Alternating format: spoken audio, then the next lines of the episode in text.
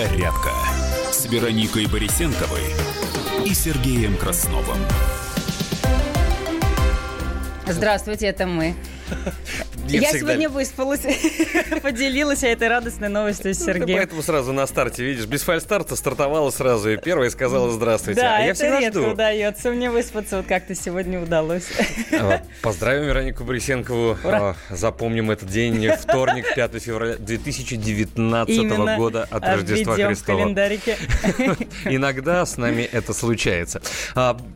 Для того, чтобы, не знаю, как-то разогнать этот эфир, про себя, наверное, тоже могу сказать. Значит, вчера Так, А, ну, там, готовясь к эфиру, еще какие-то вещи думаю, дай-ка я, наверное, вздремну пару часов, потому что, ну, утренний недосып, все такое, чтобы набрать. И, знаешь, на полном автомате, видимо, в таком уже в коматозе, э, обедая, зачем-то налил себе э, чашку кофе.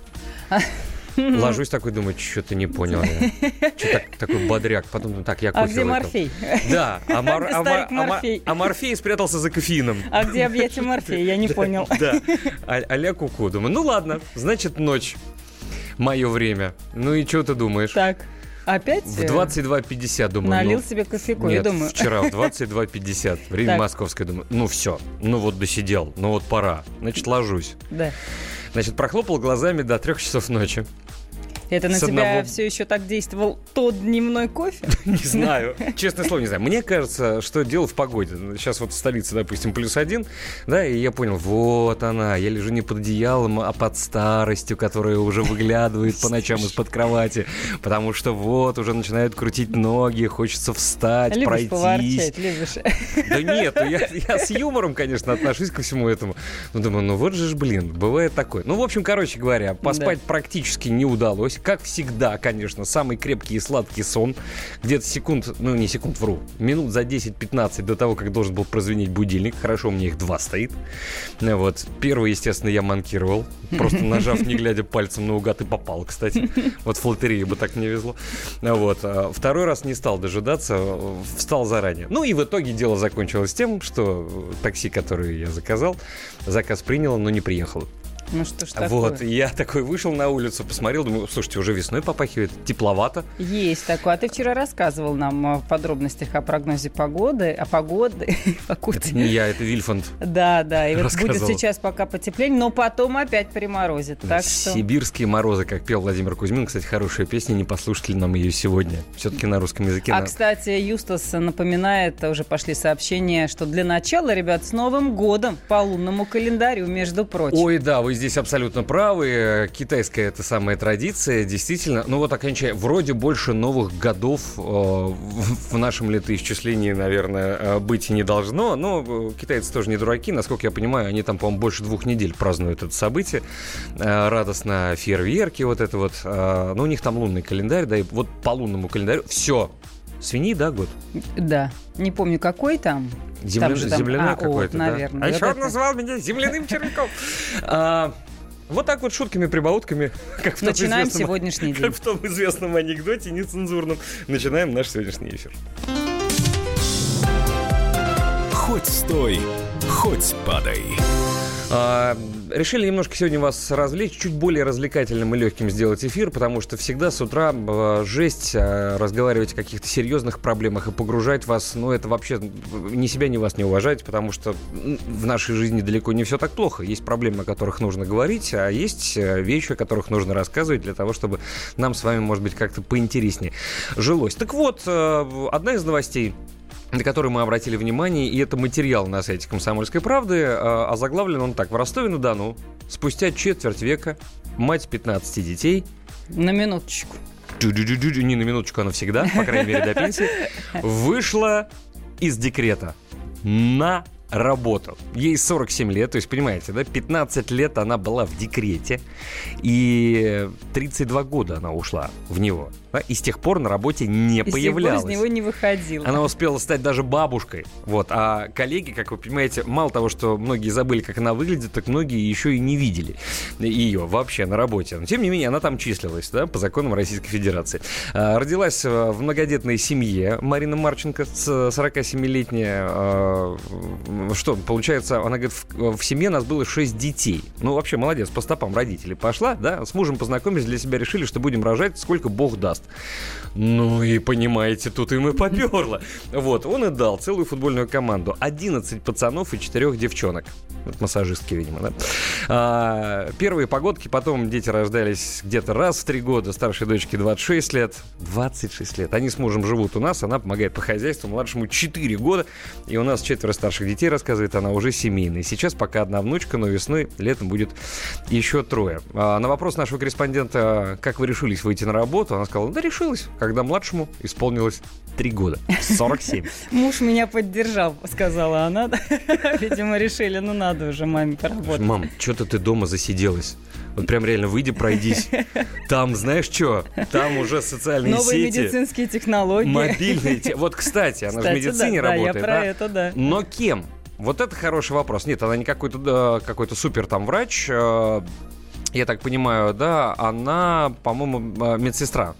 Я вот сейчас вот, э, у меня куда-то строчка это убежала. Давайте вот, кстати, это обсудим со специалистом. Да, у нас врач скорой медицинской помощи, наш э, любимый, обожаемый радиослушатель, который периодически оказывается э, у нас на связи, Михаил Конецкий. Михаил Ильич, здравствуйте, доброе утро. Здравствуйте. Доброе, доброе, доброе утро всем. А, Михаил Ильич, ну, технологии не стоят на месте. Не зря я упомянул о том, что за 15 лет уже появились и вошли в нашу жизнь социальные сети, гаджеты, и это просто обычная, что называется, гражданш- граждан- э, гражданская жизнь, да. Медицина на месте тоже не стоит. И, насколько я знаю, если вы там квалифицированный доктор, специалист практикующий, Спасибо. нужно, а, да, нужно а, каждый год быть в курсе последних тенденций, да, то есть либо читать какую-то литературу, либо каким-то образом самообразовываться, либо, э, ну, просто держать руку на пульсе медицинских событий.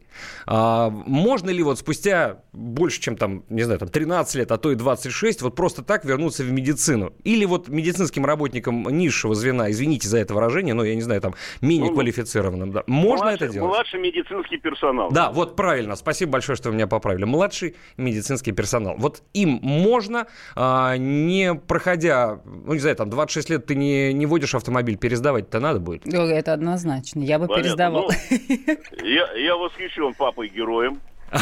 Я тоже. Папа тоже герой, в общем-то. Но понимаете, в чем дело? Она приходит вновь на работу устраиваться, конечно. У нее есть диплом, который она когда-то получала.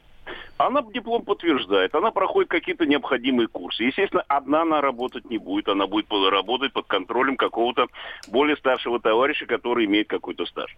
Вот, и со временем она втягивается опять в работу. Потому что то, что она умела делать ранее, допустим, те же самые внутривенные инъекции, постановка капельницы, там, какие-то другие манипуляции, она их никогда не забудет. Она их просто освежит в память. И Мгм. все, и за счет, за счет практики она вернется опять на работу и будет полноценным нормальным медиком. А знаете, вот что Вот она так. пишет? Я вот э, на больное все стремлюсь наступить. э, ну, не могу просто все Да, время здесь фа- фанфары э, раздувать в эфире. Вот она пишет, что э, она не из-за денег пошла на работу, да, просто, ну, захотелось, да, призвание, зовет, что называется, медицинская Ну, стезя. Но при всем при этом она говорит, что у нее зарплата 20 тысяч, и она особой погоды не делает. Как вы Ну, считаете, если, каково если это? у нее муж может обеспечить семью, и она чисто для себя идет на работу, естественно, чтобы, ну, и приносить, э, приносить пользу и для себя, для общения еще, бы, понимаете? Потому что вполне себе возможно, сидя в четырех стенах, э, особо-то не наобщаешься с людьми. Михаил Ильич, Вот, а да. зарплата медицинского работника, даже э, так называемого младшего, э, в 20 тысяч, это нормально в нынешних временах? Это ненормально, хотя нам всегда говорят, что у медиков все время повышаются зарплаты. Они повышаются, да, действительно, но срезаются какие-то проценты, процентовки. Все время снижается, срезается. И в конце концов, иногда после всех этих повышениях в кавычках зарплаты, э, зарплата бывает меньше, чем была ранее, до повышения. Вот и все, вся математика. Михаил Ильич, спасибо вам, во-первых, за то, что вы делаете, Спасибо. во-вторых, э, за то, что нашли время, сил вам, да, и спасибо еще раз за ваше призвание, за ваши золотые руки и горячие сердца. Это был Михаил Ильич Коневский, врач скорой медицинской помощи, который периодически оказывается в нашем эфире, один из наших трепетных слушателей, за что ему еще раз большое спасибо. Прервемся.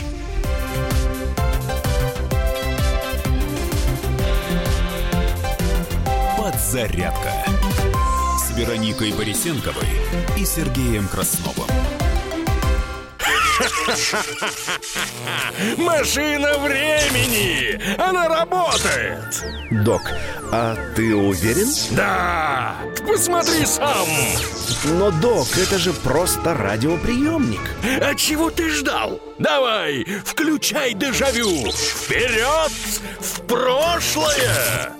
Ностальгический удар от Михаила Антонова. Воспоминания о том, что мы бережно храним в памяти. Программа «Дежавю» по будням с 11 вечера в прямом эфире радио «Комсомольская правда».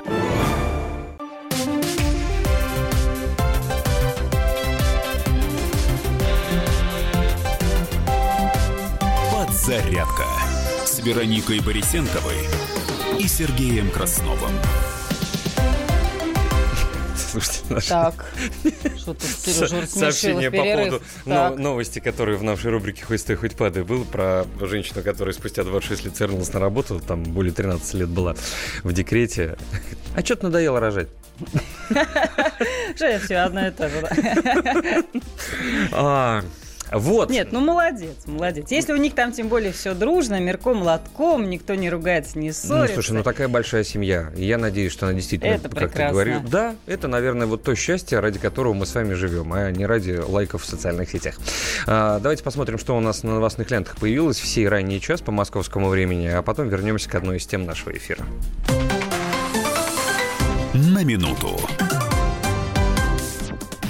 Саудовская Аравия передала американское оружие боевикам, связанным с Аль-Каидой. Здание фастфуд-компании сгорело в Томске. Для ликвидации пожара, пожара было задействовано 10 э, единиц техники. На момент прибытия пожарных горели второй этаж и крыша. Я так понимаю, что никто не пострадал. Э, Николас Мадуро пообещал отправить Дональду Трампу 10 миллионов подписей венесуэльцев против вооруженного вмешательства. Из-за сильных морозов в Якутии и Преамурье частично отменили школьные занятия. Температура воздуха в районах Якутии опустилась до отметки минус 56 градусов. В Амурской области до отметки в 44 градуса мороза. Вот любопытная новость. Почти 140 миллионов долларов заблокировано на криптовалютной бирже из-за смерти ее основателя. Владелец вел дела на единственном ноутбуке, который не удается взломать. А, Агентство Франс Пресс сообщает, что в результате пожара в Париже погибли 7 человек. Радиостанция RTL говорит, что 24 человека при этом пострадали. И он вспыхнул ночью в здании на западе Парижа. И ранее сообщалось о 4 погибших и 24 пострадавших. Это пока окончательная а, цифра. На месте продолжают работать около двух сотен пожарных. Сенат США проголосовал против поспешного вывода войск из Сирии. Что сделают власти в Преамурье? Они закупят оборудование для детских поликлиник на сумму в 126 миллионов рублей. А Закупить планируют 72 единицы тяжелого оборудования для как раз э, лечения детишек. Э, На Гавайях хотят оставить без сигарет всех, кому не исполнилось 100 лет, Сереж. Ну, я не знаю, что имеется в виду, могу э, прочитать. Расскажи. В законодательное собрание американского штата Гавайи поступила инициатива запретить продажу сигарет гражданам, которым нет 100 лет. Э, Минимальный возраст в законопроекте э, предлагается повышать постепенно, начав с 30 лет и увеличивая на 10 лет ежегодно. Ну, то есть, Если бы такой закон по, по сути, ввели бы на будет нельзя. территории Советского Союза бывшего, ну или в Российской Федерации, мне кажется, вспомнили бы сразу про вот эту старую штуку советскую, когда соображали на троих. Да, да. Приходят, кладут три паспорта в складчину. Все, нам на троих Ну, кстати, 126 лет. Нам, пожалуйста, одну вот эту вот. С вот этой страшной картинкой Да. могут сказать. Почему раньше это делали? Помнишь? Ты- Н- нет, я, Откуда наверное- пошло соображать на троих? Помнишь? Нет, наверное, что-то Не- с не возрастным помнишь? цензом, нет? Потому что Да? не, А, я не а помню. денег много не было лишних. А, на четверых мало, на, на двоих а. много получается. Понимаешь, вот тоже экономили и умели, кстати, это делать. Но шутки шутками, еще одна новость напоследок в нашей рубрике. Автобусы из Шереметьево стали самыми популярными в Москве ночными видами транспорта, так называемые ночные маршруты. Ими воспользовались почти полтора миллиона пассажиров а, в прошлом 2018 году. Эти и другие новости в подробностях на нашем сайте kp.ru. В любое удобное для вас время по традиции можете прочесть. Времени нет. Слушайте наш эфир. До выпуска новостей остается 9 минут. Давайте обсудим. А мы с вами поговорим вот на какую тему в том числе сегодня. Дело в том, что накануне на новостных лентах появилась информация, которой мы углубились и выяснили, что около трети продающихся в наших с вами э, российских магазинах товаров не соответствуют требованиям ГОСТа. И это даже несмотря на то, что указывают э, слово ГОСТ, буквы вот эти на упаковке. Об этом сообщил в том числе глава Роскачества Максим Протасов. А, а, а на словах добавил, что на упаковке и маркировке более чем 40% испытанных Роскачеством товаров заявлено их соответствие национальным стандартам, ГОСТам так называемым. Однако исследование Роскачества показывает, что в среднем треть указанным ГОСТам не соответствует. Давайте сейчас послушаем, чтобы освежить вашу память, что же такое ГОСТ, что это за четыре буквы. Справка. ГОСТ – это стандарты требований государства к качеству и производству продукции. Они регулируются Федеральным агентством по метрологии и техническому регулированию. Система ГОСТов была разработана и запущена еще в СССР. Тогда вся продукция должна была изготовляться с учетом существующих на тот момент государственных стандартов и проходила обязательную проверку. Сегодня ГОСТ утратил обязательный характер и применяется добровольно. Исключение делается для оборонной продукции. Сегодня существует более 20 тысяч действующих ГОСТов. Они актуальны для России и стран СНГ.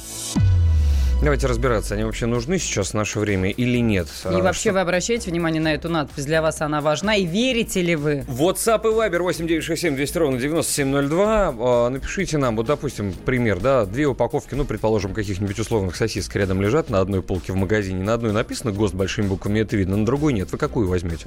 Или вы на ценник будете смотреть? И ГОСТ для вас уже не играет роли. А пока мы пообщаемся со специалистом и с ведущим юристом Общества защиты прав потребителей, у нас на связи Олег Фролов. Олег, здравствуйте. Здравствуйте, приветствую. Доброе утро. Здравствуйте. А, Олег, скажите нам, пожалуйста, вот сейчас а, в нашем мире, в нашей стране а, предусмотрены какие-либо штрафы, санкции или наказания за обман покупателя? Вот буква 4 ГОСТ есть на упаковке, а товар не соответствует? Да, непосредственно сейчас именно есть административное наказание, именно обман потребителей, где производитель пытается ввести желаемое за действительное. И, соответственно, штраф э, достигает до 500 тысяч рублей.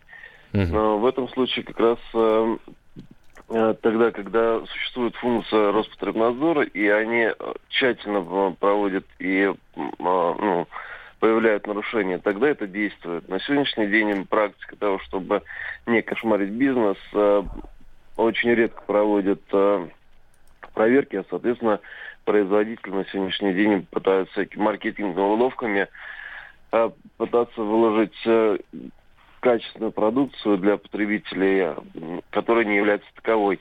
И на сегодняшний день потребителю нужно быть э, более изысканным для того, чтобы разобраться, действительно ли это качественный продукт или это а, непосредственно всего лишь э, маркетинговый ход. Олег, ну это вот э, государственный стандарт, да, если по ГОСТу, это значит, что э, с, там, Мясо. не знаю, там, да, вели, великие умы что-то разработали, выяснили, что вот так это хорошо, да, как Менделеев в свое время сказал, что вот 40 градусов это нормально для организма, все остальное это полнейшая ерунда. Ну, предположим, да, вот, э, и вот здесь вот такое соотношение, вот такое, вот это быть должно обязательно, вот этого э, в продукте быть не должно ни в коем случае.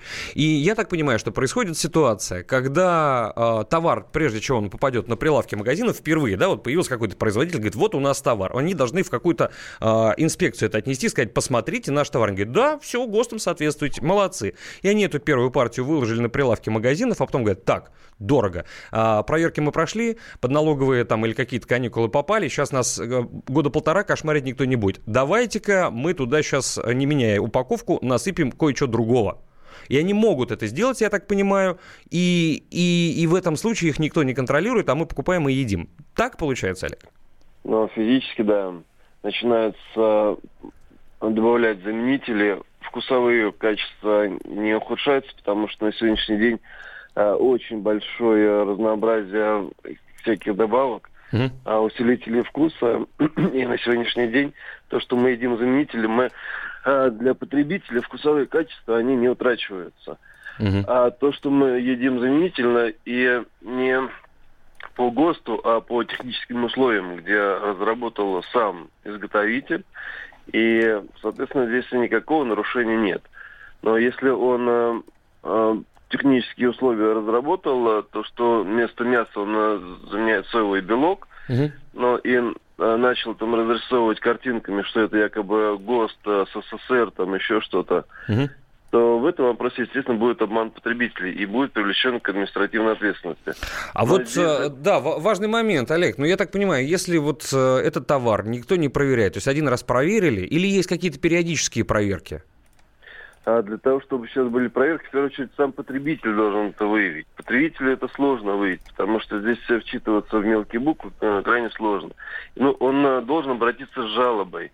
И Роспотребнадзор э, внезапно скажет, что мы придем через два дня, и будет проверка. Соответственно, здесь вот эта внезапная проверка, она будет отменять факт того, что здесь э, производитель действительно может попасть под э, какие-то санкции. Олег, а у нас не очень много времени остается. Мне просто, знаете, что интересно? Был случай, э, когда люди выигрывали большие деньги за границей, если э, их обманывали как потребителей. В России это возможно? Обратиться с жалобой и сказать, товар не соответствует, и, и, и выиграть миллион рублей в суде?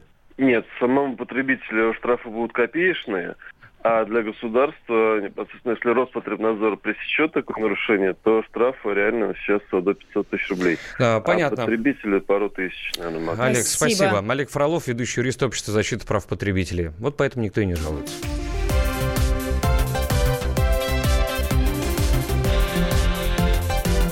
Подзарядка с Вероникой Борисенковой и Сергеем Красновым.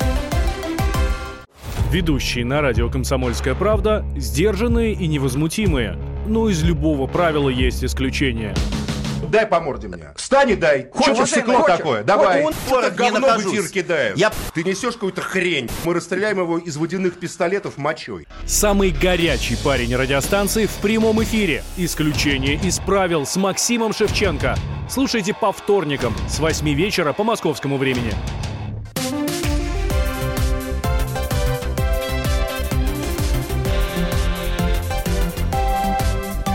«Зарядка» с Вероникой Борисенковой и Сергеем Красновым.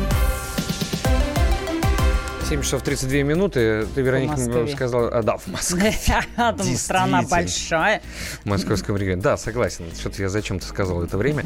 Хотя у всех есть часы на смартфонах. Но, с другой стороны, можно задаться вопросом, зачем мы даем прогноз погоды, если он тоже у всех в смартфонах есть? А зачем, а зачем мы даем гороскоп, если он тоже есть в интернете? Возьми да. Это потому что... Э, почему и новости мы тоже даем, да? Когда нет возможности что-то самим искать, рыскать и находить, да? Вот оно уже, пожалуйста, в готовом виде. Подходи приходи, забирай. А, кто-то меня спросил, э, что это я в... Э, просто Сергей в толстовке с, э, Толстовка, я все время с кленовым листом, и там надпись «Канада». И спросили, а ведущий болеет за Канаду или принял второе гражданство, вопрошает Валера ну, Павленко. Сергей, давай, я, на, я надеюсь, ведущий здоров, да. Во-вторых, э, что-то мы Брилева в э, футболке с надписью Great Britain не видели в эфире. Сереж был в Канаде, наверное, это оттуда, да?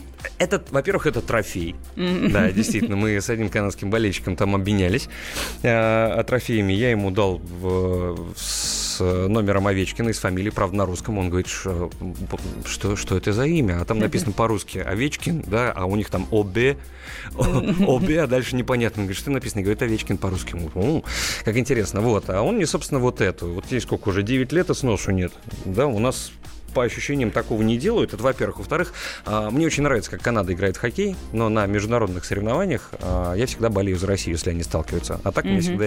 Почему я болею за Канаду? Потому что мне интересно, чтобы она у всех выиграла, дошла до России, а там бы мы их причпокнули. Ну вот, вот так вот такой полный развернутый ответ от Сергея. Ну, потому что Россия и Канада – это всегда, я не знаю, там самое главное событие в хоккейном мире, да, все остальное, ну, так себе, так себе. Вот, а это прям нерв всегда. А вот, э, наши заклятые враги.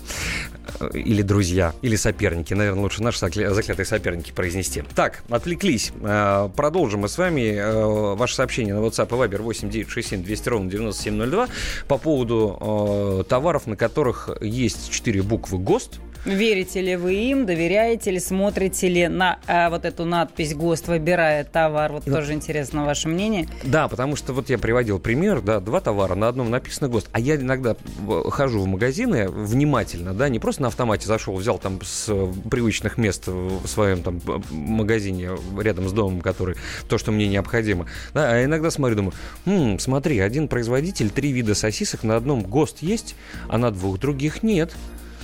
Наверное, возьмем с надписью Берешь ГОСТ, ГОСТ а, ешь эту сосиску, думаешь, такое ощущение, что я вот в воблы на ночь переел.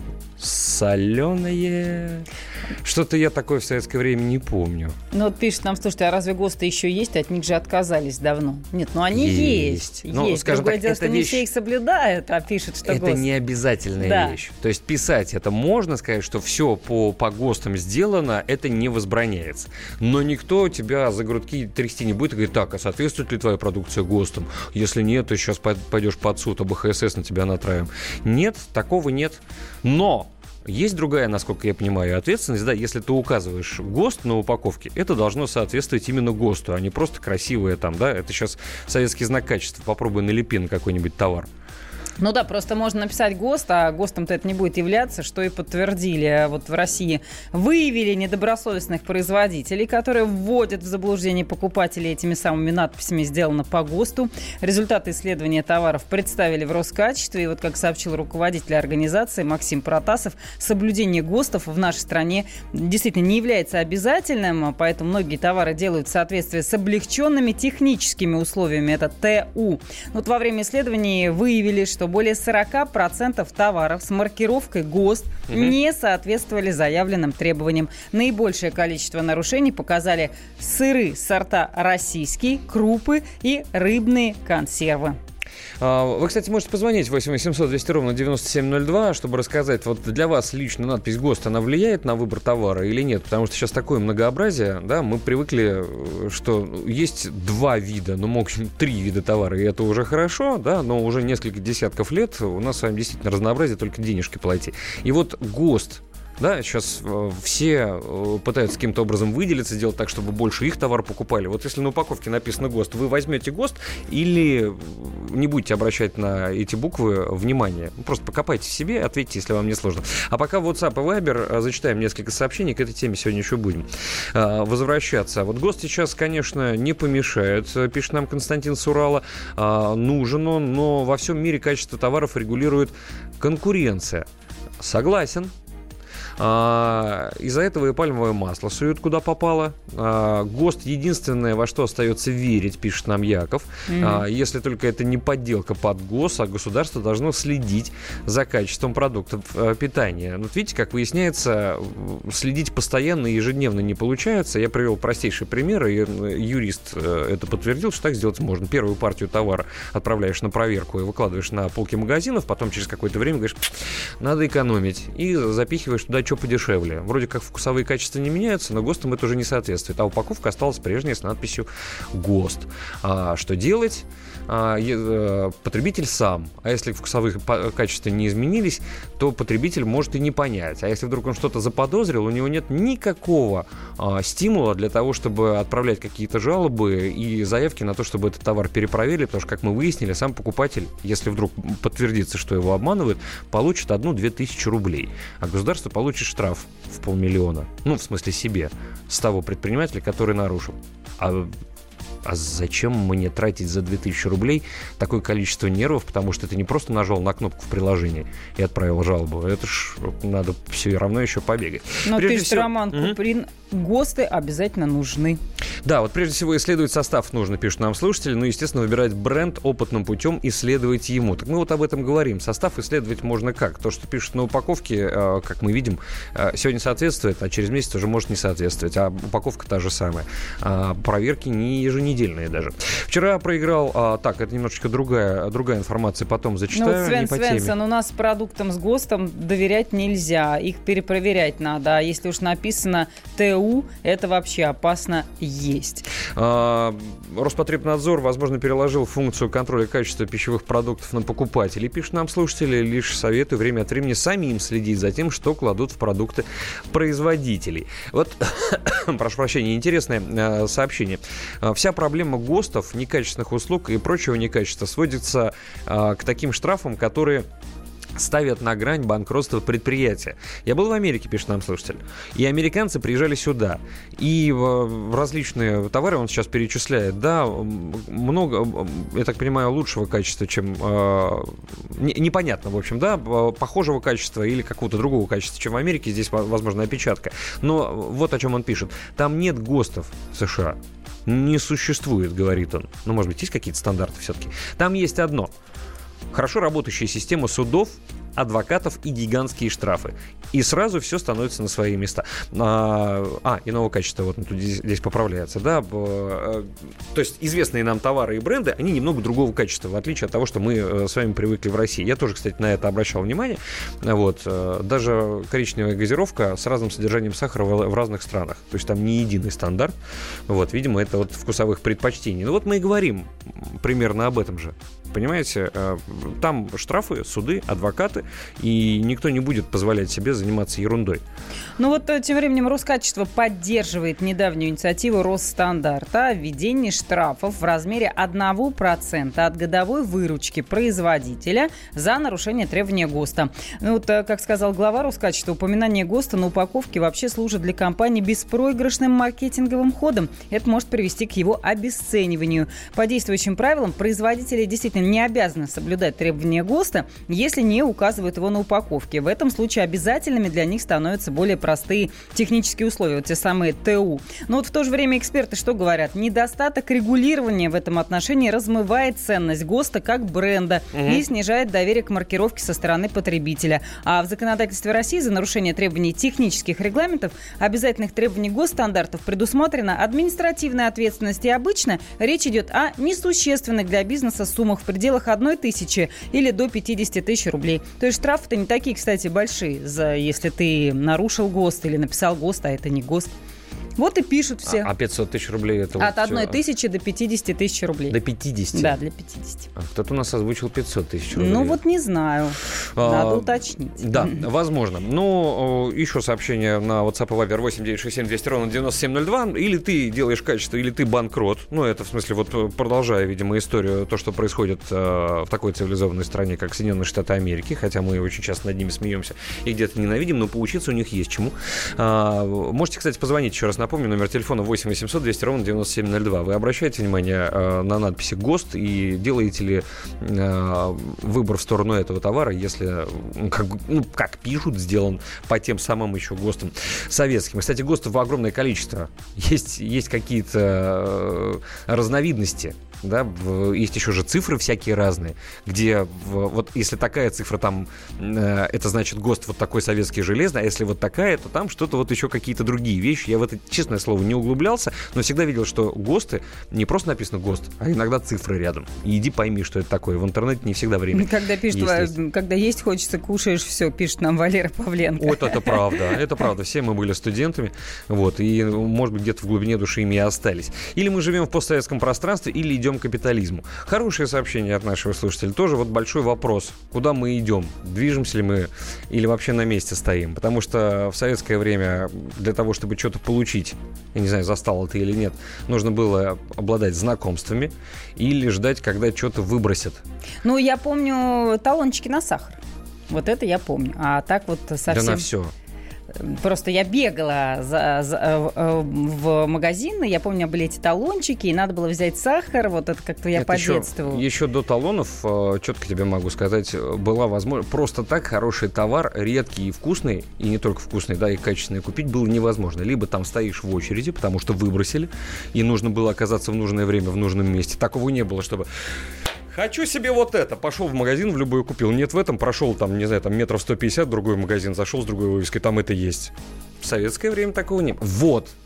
И вот э, А сейчас по-другому. А сейчас только денежки плати. Но от такого изобилия, конечно, люди, которые жили в советское время, они теряются, их можно понять. Я сам никак, наверное, не перестроюсь. Люди пишут по поводу ГОСТа, не верю. В России нельзя верить никому. Э, Юстас пишет, Роспотребнадзор переложил функцию контроля качества пищевых продуктов на покупателей. Это, наверное, ты, да, читал? Лишь советую время от времени самим следить за тем, что кладут в продукты производителей. ГОСТ уже не показатель, это те же сосиски самые покупаю. Чем дороже, тем вкуснее. Как выясняется, не всегда. Иногда это может быть тоже маркетинговой уловкой. Mm-hmm. Что делать, что брали? Давай цену задерем. Тоже, понимаете, интересная штука. Ну что ж, друзья, мы к этой теме будем еще возвращаться, поговорим с экспертами, но не прямо сейчас, тему сменим в самое ближайшее время, пока прервемся.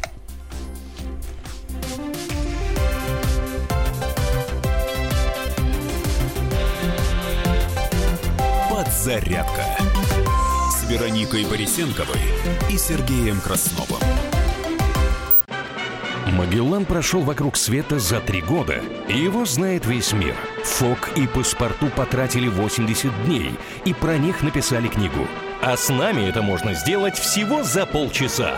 Знаменитые путешественники в прямом эфире расскажут, где побывали, что увидели и через что пришлось пройти, проехать, проплыть и пролететь. Совместный проект «Радио Комсомольская правда» и Русского географического общества «Клуб знаменитых путешественников». Отправление каждый четверг в 12.05 по Москве.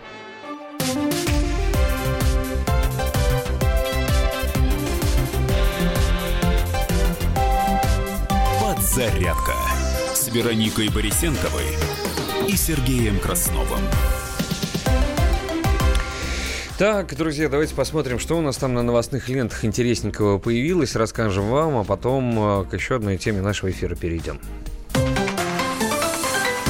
на минуту. Росстандарт отменит обязанность граждан следить за показаниями бытовых счетчиков. Поставщики ресурсов должны будут сами обеспечивать точность показаний. Это вот эти вот те самые поверки угу. счетчиков.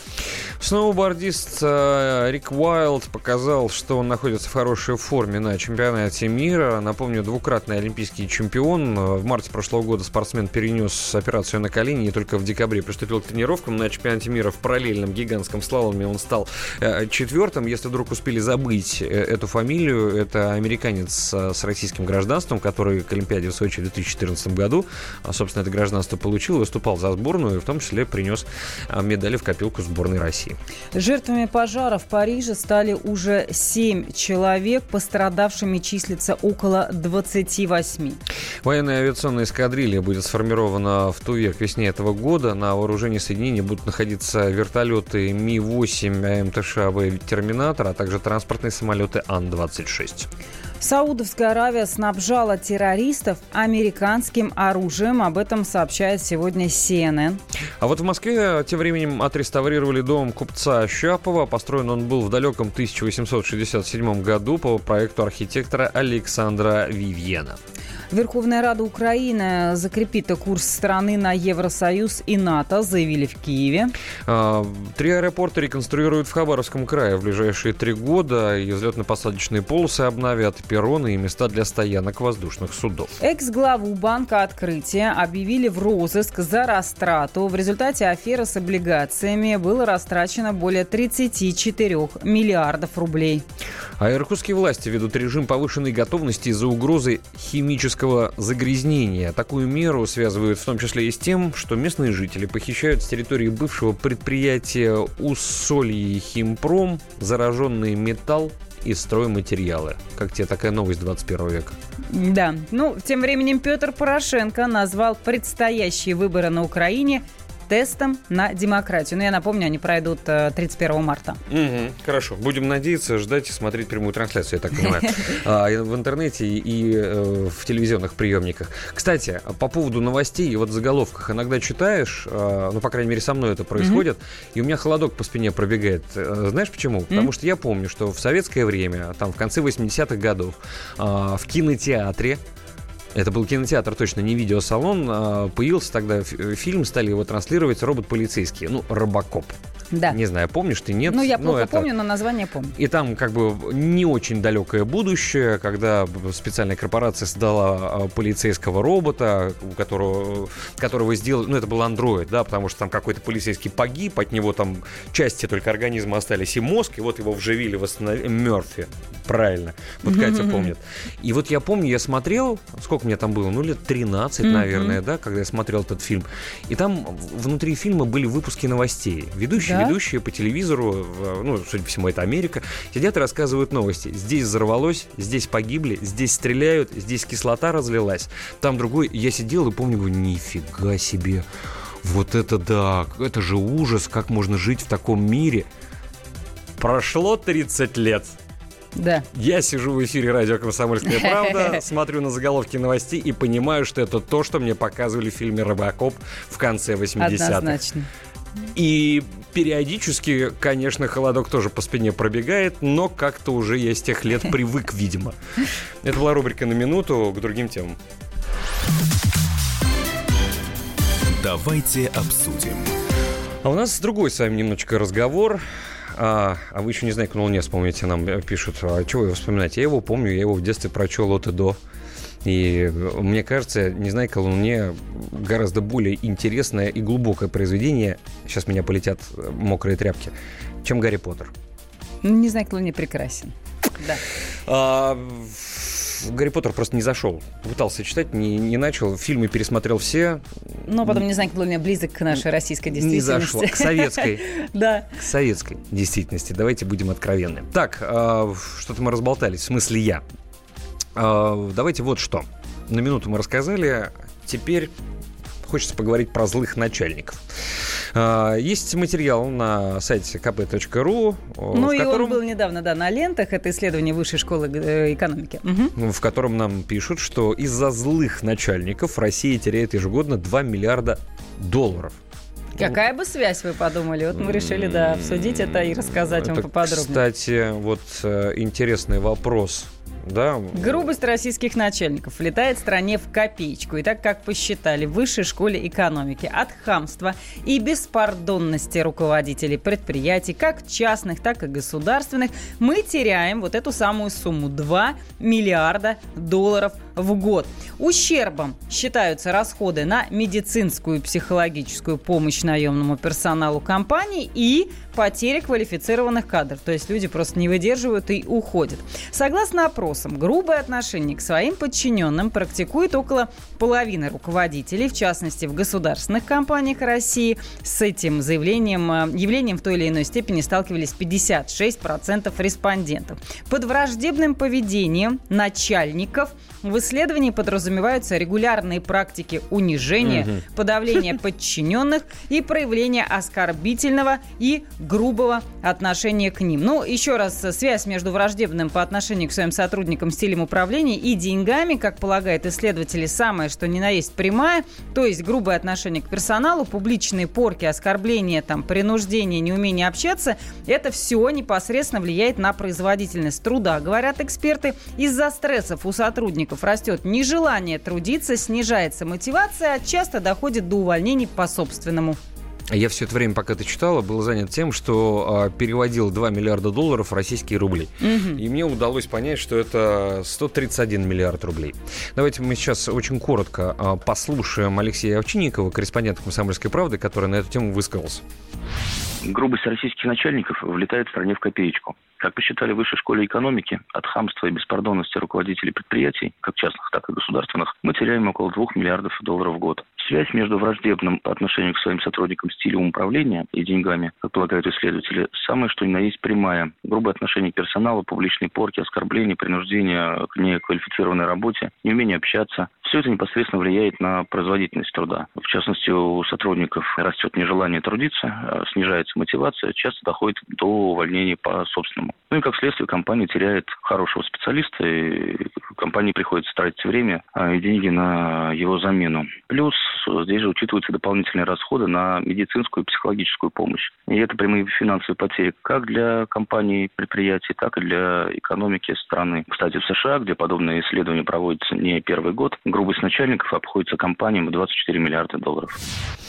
А, мы на эту тему еще будем разговаривать, да, и пообщаемся с вами на эту тему, потому что она интересная. И на WhatsApp и Viber ваше сообщение тоже, как у вас начальник, если он есть или был, что вы можете о нем сказать? А, хорошо, когда он злой и крепкий, или хорошо, когда он душка, мягко говоря? Это не грубость, а э, э, требовательность, пишет нам Юстас. А, может быть, хотя и с грубостью мы тоже сталкивались, э, далеко ходить не нужно. Давайте сейчас послушаем песню, просто я сегодня вдруг понял, что мне за 40, многим слушателям за 30, да, и когда мне было а, лет, наверное, 15, 18, запускаю песню Катюши, да, эту песню я слышал, мне было грустно, я тогда не понимал, почему. А сейчас переслушал и понял. Это Юрий Лоза. Самое время мечтать. Мне уже многое поздно, Мне уже многим не стать.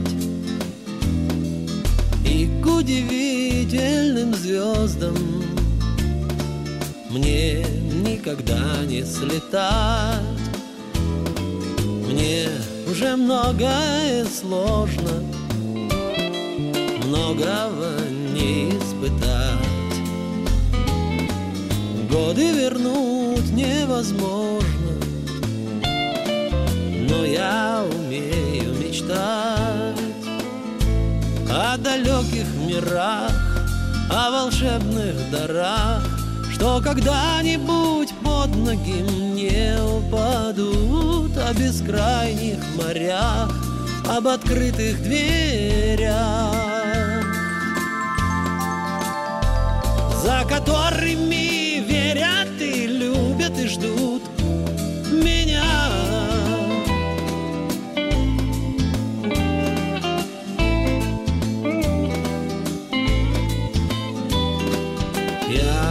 уже многих не помню, с кем я когда-либо был,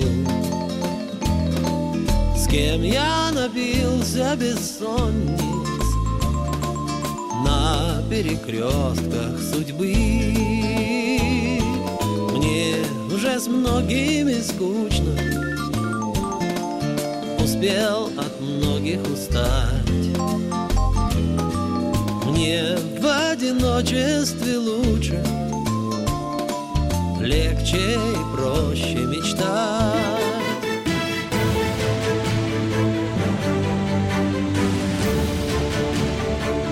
Радио «Комсомольская правда». Товарищ адвокат! Адвокат! Спокойно, спокойно. Народного адвоката Леонида Альшанского хватит на всех. Юридические консультации в прямом эфире. Слушайте и звоните по субботам с 16 часов по московскому времени.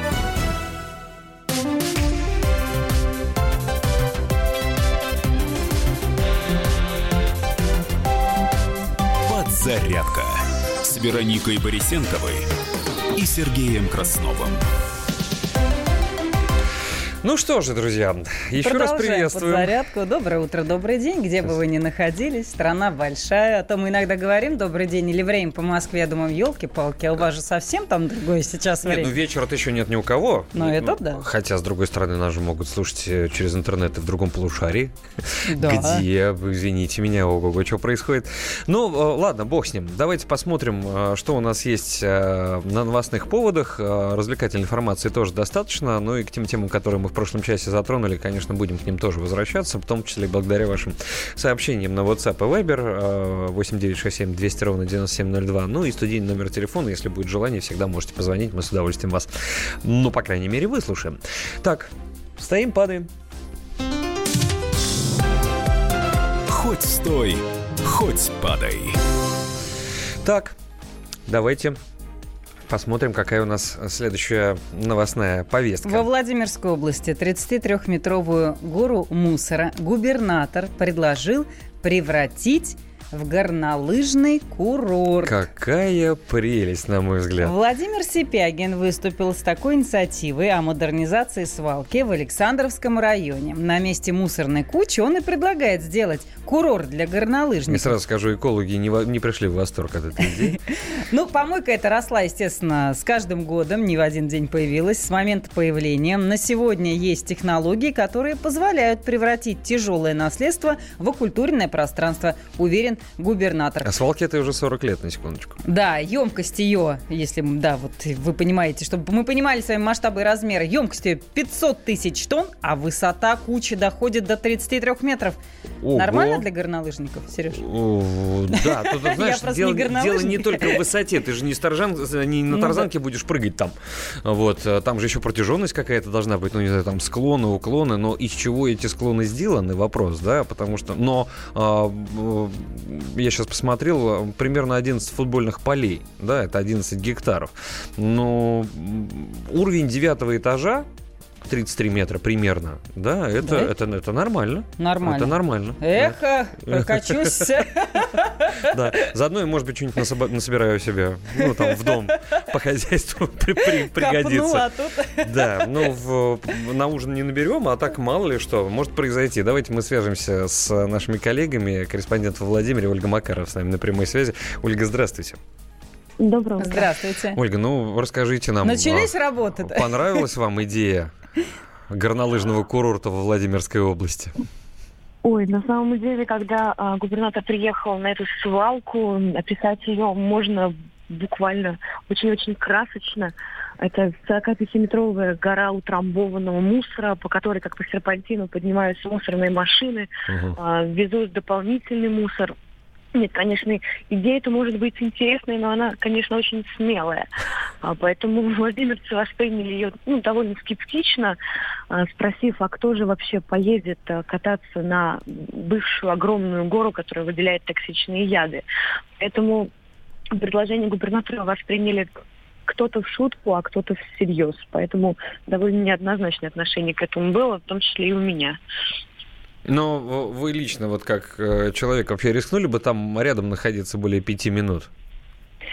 А, на самом деле запахов как таковых сильных там нет, там используются какие-то современные технологии, а, воздушные барьеры, но на самом деле амбре и запашок все-таки есть, и лично я не поехала, вот честно. Вот слушатели сразу начинают нашу откликаться, говорят, за свалку спасибо вам, москвичам. Только же вам хочется дышать полной грудью. Э, вот видите. А, такой, а, действительно, а скажите, пожалуйста, вот, кстати, интереснейший вопрос, Ольга, а вот э, такое количество мусора, которое появляется у вас, местные жители говорят, да это из Москвы все, это вот эти москвичи проклятые, из-за них. Есть такие разговоры?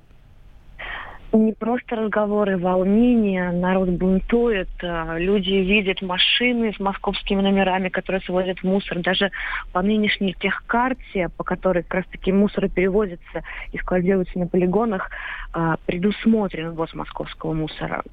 Угу. И народ очень-очень-очень против и э, хотят, чтобы губернатор сделал все для того, чтобы московский мусор стал вне закона по новой техсхеме. Но только не горнолыжный курорт из этого надо делать все-таки, наверное.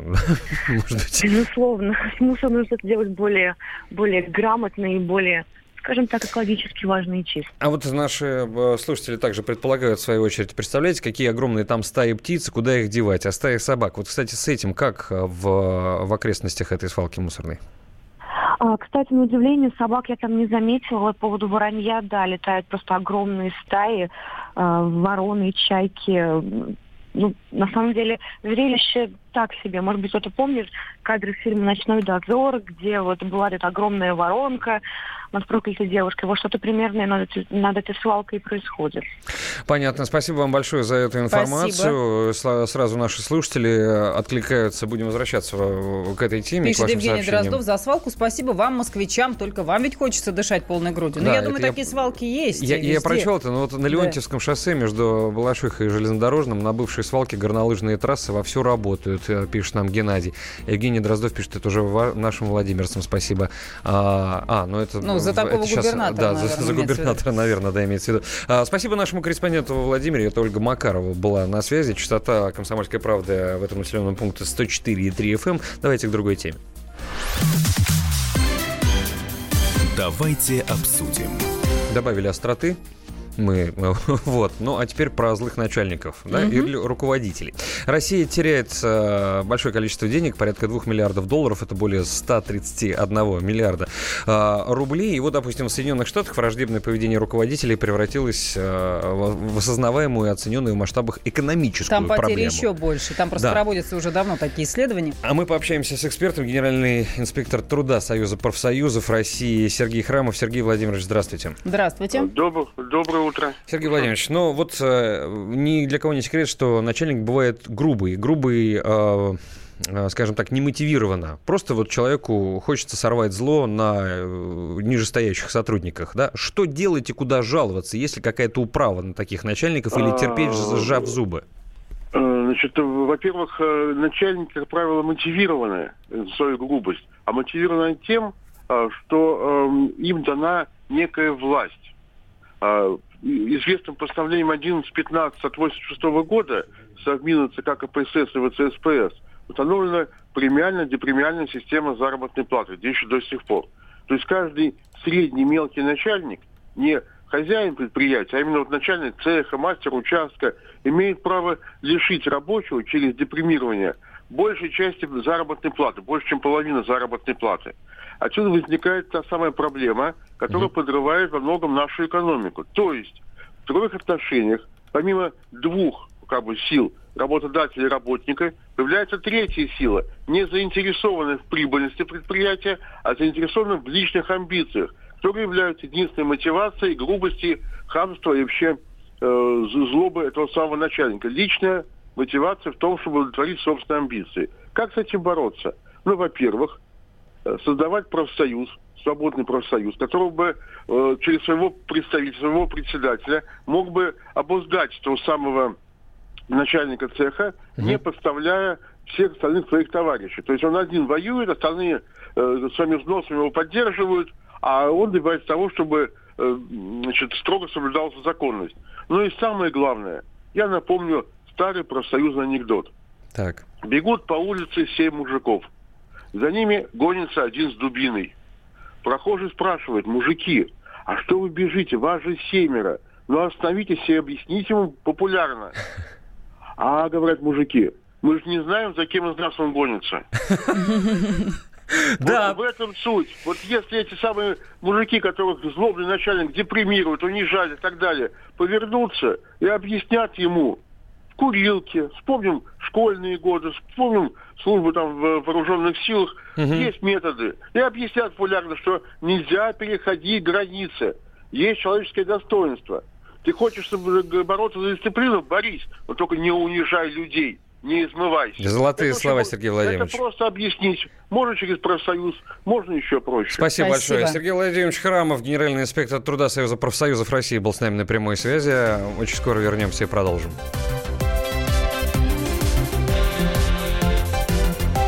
Подзарядка с Вероникой Борисенковой и Сергеем Красновым. The time for empty talk is over. We will make America great again. Это все мы слышали. А что на самом деле происходит в США? Реальные новости, курьезы и события, которые нигде, кроме Штатов, случиться не могут. Как они там за океаном вообще живут? Разбираемся в программе «Не валяй дурака Америка» с Марией Берг и Александром Малькевичем. Слушайте и звоните по понедельникам с 12 часов по московскому времени.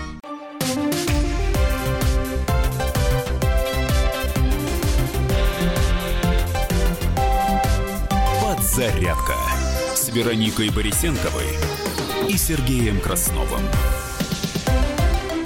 Сейчас мы про новостные ленты говорить не будем, а, чтобы не чистить и не дробить, да, и сохранить важное время, мы начнем с вами сообщение о том, что в минувший понедельник, накануне, в театральном центре на Страстном бульваре была церемония награждения премии НОС-2018. Это крупнейшая литературная премия э, России. Вот о ней сейчас и поговорим. Книжная полка. И с нами на связи корреспондент «Комсомольской правды» Евгения Коробкова. Евгения, приветствуем, здравствуй. Здравствуйте. Привет, да, привет. Я знаю, что ты, э, вернее, мы знаем, что ты была на финале вот этой да, престижной да, литературной я премии. горемычная, да. да, Почему горемычная? Что там было так плохо? Да, там было так плохо, потому что опять все как всегда. Ну, просто надоело. Зачем проводить премии, если все заранее знают, кто эти премии получит? На самом деле это смешно в который раз, вы знаете, как вот анекдот из советских времен, вы опять будете смеяться, но снова постигла тяжелая утрата. Вот вы опять будете, опять будете смеяться, а премию опять получила Мария Степанова за роман «Памяти памяти». Причем этот роман уже собрал все премии, сколько можно.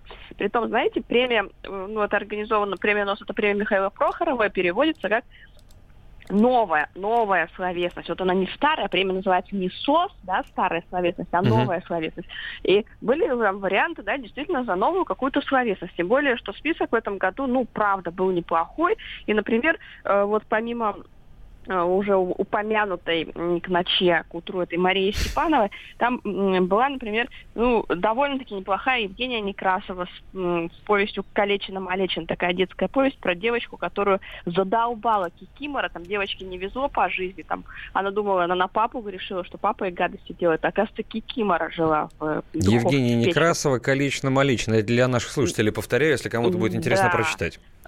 А потом, ну, тоже, допустим, была очень неплохая книга Натальи Мещанинова. И причем, представляете, вот я сейчас скажу, это просто вообще, э, это ни в какие ворота. Потому mm-hmm. что премия Тонос, она же себя, ну, это премия Прохоровой, и Прохорова себя, ну, такой демократкой, демократкой позиционирует, и она говорит, вы знаете, это единственная премия, там процедура голосования прозрачная. Мы решаем, кто победит прямо на сцене. Так. Садятся, садятся жюри, члены жюри садятся, начинают там что-то спорить, голоса давать. Ну и все члены жюри говорят, вы знаете, Мария Степановна, просто мы не можем не дать голос, мы должны ей дать голос, мы не должны, не можем не отметить. А зрители, у зрителей тоже есть такие пульты для голосования, они тоже могут кому-то дать голос. Так. Ну и так получилось, что э, члены жюри отдали дали голос этой Степановой, а зрители голосовали а, вот как раз за Наталью Мещанинову, дебютантку за сборник рассказы. И была переголосовка, то есть там, получается, набрали не одинаковое количество голосов, была переголосовка. Угу. И вот спрашивается, ну, если вы такие члены жюри говорите, мы не можем не отдать голос Степановой, ну вот, у второй тур назначили, теперь заново, получается, заново все голосовали, ну, назовите вы эту несчастную Наталью Мещанинову победительницей. Ну, оригинально хотя бы было. Но нет, они во втором туре все единодушно пять голосов отдали, в общем, опять этой э, Степановой. А Степанова-то так рада была за свою премию, что аж не пришла. Ей эти премии, знаете, уже по боку. Она уже Ясную поляну получила, большую книгу получила, и вот сейчас еще новую словесность просто засовывать некуда. Вот, вот так радовала женщина, что аж не пришла. А что Пелевин Пелевиным... со своим айфаком 10? А, ну, а на самом деле получил премию этих зрительских симпатий. Там, получается, было три премии. Вот самая главная э, премия ее отхватила Степанова в который раз. А Пелевин у него была премия зрительских симпатий, ну, это вот когда mm-hmm. зрители уже голосовали. Ну, это читательское симпатии. голосование, так? Да, да, читательское голосование, оно заранее там проводилось. И еще была там у него вторая премия, э, в этом году был региональный НОС, в Нижнем Новгороде проводился. И в следующем году опять будет тоже в Нижнем Новгороде проводился. И нижегородцы тоже выбрали айфак как лучшее произведение. Ну, в общем, не ну, Оскар, вот. да, судя по вашим отзывам, Евгения? Не Оскар. Да, слушайте, ну не то, что не Оскар, не то, что не Оскар. Вот, вот представляете, все бы кинопремии отдали бы одной, вот все кинопремии отдали бы одному фильму. Круто было бы? Нет, не круто. Ну, согласен. А потом говорят, что у нас литературой плохо. У вас головой плохо, а не у нас литература. Острая программа пошла. А, Жень, спасибо большое за более чем исчерпывающий рассказ, эмоциональный в том числе. Корреспондент «Комсомольской правды» Евгения Коробкова была на связи, рассказала про финал награждения победителей престижной, как считается, литературной премии «НОС». Вот, была там, читала произведения, поэтому ей можно доверять. Хотя, как говорил Оскар Уайлд, да, искусство – вещь совершенно бесполезная. Здесь только два варианта, может быть. Либо она возбуждает э, внутри тебя какие-то угу. волны, да, резонансные, либо не возбуждает. Нравится, не нравится. Есть мурашки, нет мурашек. Вот, именно так. Таким образом и, и, и проверяется, да, это не я сказал, это все-таки, по-моему, в шагреневой коже, что ли. Вот. Я, какой шагреневой, что, что я говорю, путаю этот да. самый портрет Дуриана Грея. В голове это все у меня. Э, кругозор э, широкий, но не глубокий, как люблю я сам про себя говорить. Давайте к одной из основных тем наших. Давайте обсудим. Вот, а мы с вами про начальников э, продолжаем говорить. Новость, которая нас э, заинтересовала. Нет, мы продолжим чуть Про позже об начальников этом. чуть позже, мы пока Да. еще вернемся к теме ГОСТов. Вот ГОСТы. Это же самое интересное. Госстандарт, который формулирует требования государства к качеству продукции. И вот выяснилось, что треть товаров на полках наших с вами российских магазинах в 2019 году в том числе этим ГОСТам не соответствует. Хотя эти четыре буквы на упаковке заявлены. Но мы с вами все помним те самые ГОСТы, которые были разработаны и запущены еще в СССР, но, как говорят эксперты, в современной России ГОСТ носит добровольное применение, за исключением, правда, ряда областей. И вот в то время как обязательным требованием к производителям является соблюдение технического регламента, регулирующего в первую очередь безопасность товара, но не его состав или технологию производства, хотя про ГОСТы очень многие пишут. Давайте мы сейчас пообщаемся с э, доцентом кафедры маркетинга Российского экономического университета имени Плеханова, с Ольгой Рыкалиной. Ольга Владимировна, здравствуйте. Здравствуйте. Доброе, доброе утро. Ольга Владимировна, ну, в- опять нас пытаются обмануть и делают это достаточно часто, да, с нашего попустительства, с попустительства потребителей, да, каким образом все-таки удается хитрить, обманывать или идти на какие-то уловки тем, кто а, заявляют ГОСТ на упаковке, но а, продукция им не соответствует? Ну, давайте я начну с того, что в это прекрасное утро никто нас не собирается обманывать. Вы абсолютно верно сказали, что те ГОСТы, которые были в Советском Союзе, сегодняшние ГОСТы к ним не имеют никакого отношения. А, Я специально посмотрела вчера государственные стандарты на вареные колбасы. Последняя редакция была 2011 года, предыдущая 2003, то есть когда был еще СССР. Дело все в том, что, э, во-первых, ГОСТ на сегодняшний момент времени это действительно добровольная история. Ольга Владимировна, извините, вы, наверное, все-таки оговорились, в 2003 году Советского Союза все-таки не было уже. Конечно, я и говорю, что еще до государственные стандарты России 2003 год, 2011 год. Да-да-да. Как раз я и говорю, что к Советскому Союзу это на сегодня не имеет никакого отношения. Продукцию возможно производить по техническим условиям и по государственным стандартам. Основное требование, которое необходимо выполнять, это безопасность жизни и здоровья граждан. А, ГОСТ на самом деле штука крайне э, свободная. То есть, например, говядина, которая может туда добавляться, она э, может быть абсолютно разного вида и разных вариантов. И еще раз, основная задача – здоровье, жизни и безопасности. А, собственно говоря, что там в этой колбасе, даже ГОСТ позволяет туда класть, ну, достаточно много всего, не всегда очень вкусного. Эм, ни один уважающий себя и серьезный производитель, поставляющий в крупные магазины продукции, не будет нарушать технологию производства, будь она по ГОСТу или будь она по техническим условиям. Это грозит производителю страшнейшим штраф, страшнейшими штрафами вплоть до закрытия предприятия. А вот по поводу попустительства нас, наверное, действительно оно существует. Я очень хочу, чтобы наши с вами слушатели знали, что любой человек, любое предприятие, э, очень часто этим занимаются общественные организации, может инициировать проверку того или иного продукта в Роспотребнадзоре на соответствие это государственному стандарту или техническим условиям, которые заявлены на э, упаковке.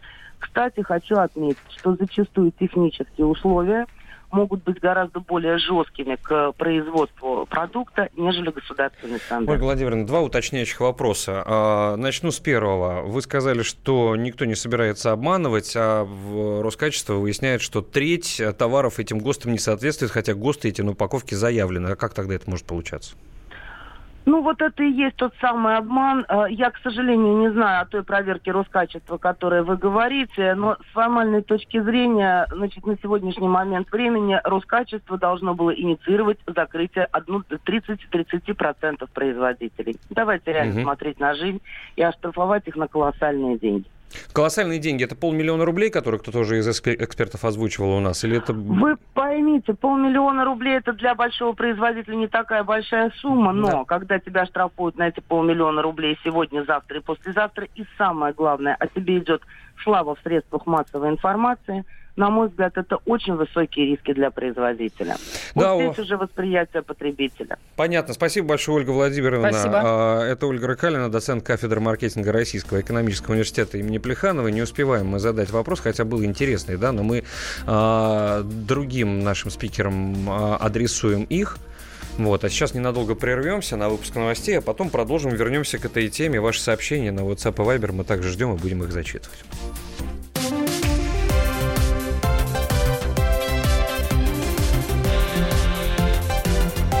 Подзарядка с Вероникой Борисенковой и Сергеем Красновым. Особый случай. По понедельникам в 5 вечера по Москве. Касается каждого.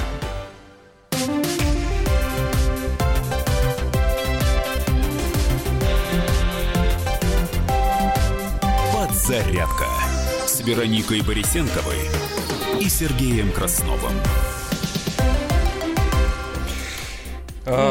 Это да, мы. мы тут задумались просто. Тут еще тема так сменилась, интересно.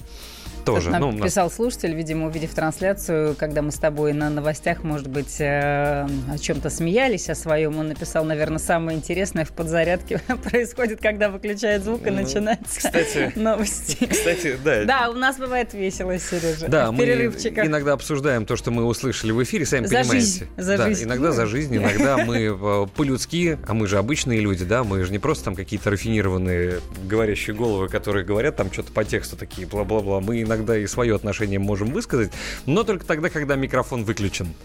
Потому что, ну, есть некая профессиональная этика, вы же понимаете, да, но вот так со стороны поподслушивать, приложить ух, что называется, приклеить, наверное, многим было бы интересно. Я бы сам с удовольствием послушал, как это странно выглядит. А так, ну, выплеск эмоций, потому что, вы знаете, нам, не хочу хвастаться, нам с Вероникой вместе хорошо. Хорошо. Это мы Уже сейчас год, про как работу нам говорим. Комфортно. Это важно. Да, при всем при том, Когда что- с коллегой хорошо. А При всем при том, что кроме как э, в рабочее время мы с ней вообще не пересекаемся, а друг друга узнали чуть больше года Можем черкануть что-нибудь друг другу, там Ну, какое-нибудь сообщение, да, ну, Ну, тогда. музыкой обменяться. Но видимся неделю через Да, неделю. м- музыкой какой-нибудь песенкой обменяться там через э, мессенджеры в социальных сетях. Смотри, какая клевая песня. О, клевая, забираю.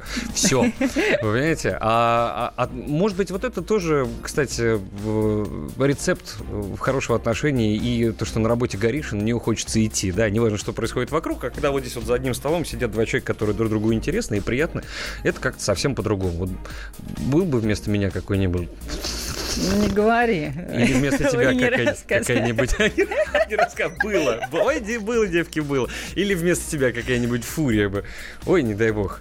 Э, тоже было, но правда Ну, не здесь, не на комсомолке. да. Ну, а, давайте, кстати, о наших коллегах. Да, хочется же об этом поговорить. А, Конечно, потому что коллеги наши великолепные люди и профессионалы, которые делают интереснейшие программы в эфире радио «Комсомольская правда». Вот об одной из них поговорим прямо сейчас. Не переключайтесь. Есть программа в нашем эфире, которая называется «Взгляд Поклонской». И, что называется, есть Наталья Поклонская, а есть соведущий у этой программы и наш коллега Роман Голованов. Он с нами сейчас на прямой связи. Роман, приветствуем тебя. Доброе утро. А, Сегодня а, очередной выпуск программы. Напомню, во сколько он и о чем будет а, «Взгляд Поклонской», на что он будет направлен? Ну, теперь вот э, по вторникам в три часа будет выходить программа в прямом эфире, так что мы ждем звонков и сообщений наших слушателей. А поговорим мы а, вот о чем. Сенатора с Кавказа, ну это уже вся страна гремит и говорит об этом, задержали прямо в здании Совета Федерации. Да, помню. Но как такие люди с криминальным прошлым попадают в депутаты, в сенаторы, в министры, в чиновники, как это может вообще происходить? И как проверяют депутатов, как их Мгм. выясняют, что у них за душой? Бандит он или нет? Вот об этом Наталья Поклонская расскажет. Она возглавляла в Думе комиссию по контролю за доходами депутатов, но это такое как раз такая, как можно сказать, инквизиция финансовая Государственной Думы. У нее были случаи, когда она находила коррупцию, когда ей там не давали где-то какие-то расследования делать. И вот об этом во всем она расскажет сегодня в три часа. А, Роман, а еще неплохо было бы, да, если бы э, предложили, в том числе и Наталье, э, прежде чем э, человека принимать в депутаты или в сенаторы, чтобы он сдавал ЕГЭ по русскому языку. Как вам Ну, такая идея? Ну, тут как двоякое отношение. Там есть один, который сдавал ЕГЭ, Максим Влад. Ну, не знаю, не знаю. Хорошо, будем с удовольствием слушать. Еще раз напомню, сегодня в прямом эфире в 15 часов по московскому времени после выпуска новостей «Взгляд» Натальи Поклонской. Программа называется «Взгляд Поклонской». Да, и Роман Голованов тоже будет участвовать, естественно, потому что он тоже соведущий этой программы, поэтому приготовьте ваши э, мессенджеры и, конечно же, телефоны, смартфоны, в конце концов, для того, чтобы задавать вопросы в прямом эфире. Спасибо большое Роману Голованову. Мы переходим к другим Спасибо. темам. Давайте обсудим. А мы про злых начальников. Собака бывает кусачей только от жизни собачьей. Помните, такая песня есть? Вот э, я в своей жизни был начальником. Мне не получается. Ну, правда. Я, ну, ты меня... хороший, наверное, начальник. Ну, Сереж. я плохой начальник, потому что у меня слишком человеческое отношение. Этот заболел, этому в отпуск нужно, у этого что-то еще, и хочется всем пойти на уступки, и в итоге ты разрываешься на кучу маленьких медвежат, на сотню, а, вот, и, и, и все это в итоге концентрируется на тебе. А хороший начальник, о котором плохо думают подчиненные, сказал бы, так, вот тебе фиг, тебе сюда, тебя уволю, а ты вообще заткнись. Делаем работу, я сказал. Я так не умею. Тут Черт. просто вот какое исследование от Высшей школы экономики. Грубость российских начальников влетает э, стране в копеечку от хамства и беспардонности руководителей предприятий, хоть частных, хоть государственных. Мы теряем, оказывается, около 2 миллиардов долларов в год. Ну, какая связь э, между враждебным по отношению к своим сотрудникам стилем управления и деньгами? Так вот, как полагают исследователи, самое что ни на есть прямая, то есть грубое отношение к персоналу, публичные порки, оскорбления, угу. принуждение к неквалифицированной работе, неумение общаться непосредственно влияют на производительность труда. Из-за стрессов у сотрудников растет нежелание трудиться, снижается мотивация, а часто доходит и до увольнений по собственному. Ну и как следствие компания теряет высококвалифицированного специалиста, найти замену которому порой непросто, ну и плюс дополнительные расходы на медицинскую и психологическую помощь. Вот такие прямые финансовые потери. А увольнять-то невыгодно. Это же нужно компенсацию будет заплатить по законодательству Российской Федерации. Поэтому что нужно сделать? Довести человека до белого коленя, сделать его пребывание на работе невозможным совершенно, чтобы он сказал, все, я ухожу по собственному, только больше не бейте меня, пожалуйста, вот этой ногой вот в это место. У меня тут уже синяк. Ну, кстати... Как а... бороться-то? Профсоюзы? В США такие подсчеты ведутся не первый год, это у нас тут посчитали в высшей школе экономики, а вот в США враждебное поведение руководителей уже превратилось э, в осознаваемую и оцененную в масштабах экономическую проблему. Негативные последствия, затраты на лечение сотрудников, о чем я говорила, потери в производительности труда, американским компаниям ежегодно обходится в 24 миллиарда долларов. Представляете? Кстати, мне вот интересно, вот таким начальникам им как спится? Я думаю, хорошо им спится, что... Что совесть не беспокоит? Наверное, да. Потому у многих синдром лифтера, а многие просто такие по натуре. А, здравствуйте, у меня сестренка всегда работала с начальниками мужского пола, не было проблем, пишет нам слушатели. WhatsApp и Viber, кстати, 8967 200 ровно 9702. Ваша история или рассуждения на эту тему или воспоминания. Так вот, после декрета переехала, теперь у нее начальница женщина. И периодически сестренка ревет. Все-таки процент самодуров среди женщин-начальниц, но очень высокий. Я бы на эту тему тоже поговорил, но боюсь, что меня сейчас э, как-то слушатели неправильно воспримут, и будет большая волна критики, потому что ну, у меня тоже были разные начальники, и мужчины, и женщины, да, и у меня есть свое мнение по этому поводу, и своя история. Но эти просто общим шаблоном все накрывать я, наверное, не буду, потому что моя история вряд ли она каким-то образом коррелируется с полной картиной мира. Вот. А, а вот меня спрашивают, кстати, параллельно, извините, от какой фирмы вам такси не приехал? Напишите, пожалуйста, а то мне сегодня с ребенком ехать на вокзал теперь боязно. Так э, я через приложение, через агрегаторов заказываешь, вот. Э, не приехал, всегда можно заказать другое. И там буквально 5-6 минут следующий водитель подхватит. Поэтому просто заранее побеспокойтесь, наверное, об этом, да, где-то минут за 20 заложите, э, вызовите первую машину. Ну, чуть пораньше приедете. Ничего страшного, не впритык же, в конце концов. Михаил из Ижевска нам пишет, грубость – это когда работник тупит на третье замечание, а увольнение по собственному – это не потеря, это экономия на выходном пособии. Видимо, Михаил начальник. Может быть, чувствуется строгость, еще ты так прочитала. 8 800 200 ровно 9702, если есть возможность нам позвонить. Вот у вас начальники были, а, от которых вы просто выли и невозможно было работать, да, и вот сейчас, а, после того, как этот конфликт каким-то образом разрешился, вы поняли, что начальник мог, должен был так поступить, да, или вы все равно держите на него зло и обиду, потому что это было совершенно нечеловеческое отношение. А вот читала сообщение от Свена Свенсона. Начальник – это такой тип, который прекрасно помнит, как ты однажды опоздал на работу пять лет назад и никогда не помнит о том, что ты выходил много раз на работу в выходные дни по его просьбе. Ну, кстати, есть такие типажи, действительно. А, Вероника, у нас просьба от наших слушателей. Так. Э, на WhatsApp пришло. Мы, кстати, теперь можем отвечать э, туда. Скиньте, пожалуйста, ссылку на прямой эфир YouTube. Не, не могу найти. А, Попробуем, у, у хорошо. иногда открыто. Это вот в 8.35 сообщение пришло, чтобы тебе было проще найти. Хорошо. Не забудем только давай, потому что слушатели просят, и мы... Вот. А, я и мои друзья тоже вашу Веронику хвалим. Мы чувствуем ее тепло. Константин из Морозного, Уральского леса. Минус 28 Спасибо. градусов. Кстати, а, потрясающее э, стихотворение. Пока мы, вы про начальников нам пишете на WhatsApp и Viber 8 800 200 ровно 9702. Были ли в вашей а, жизни хорошие начальники и как они закончили свою трудовую деятельность? Потому что даже вот здесь, на «Комсомольской правде», я встретился со своими бывшими подчиненными, и один из них так. мне сказал потрясающую вещь. Говорит, Серег, я вообще считаю, что ты лучший начальник в моей жизни. Я говорю, почему? Он говорит, ты единственный из всех, когда был неправ, открыто при всех извинился. Потому что Сережа человечный. Ну, просто у меня чувство справедливости. Я поэтому повышенное, как у жителя Российской Федерации. Вот поэтому я в Арабских Эмиратах тоже долго не содержался. Видишь? Да, везде тяжело. Где-то по поводу погоды была потрясающая штука. В Антарктиде лето. Минус 33. Дайте два билета. Можно даже три. Я туда поеду в отпуск всей семьей. Будем наслаждаться южной жарой.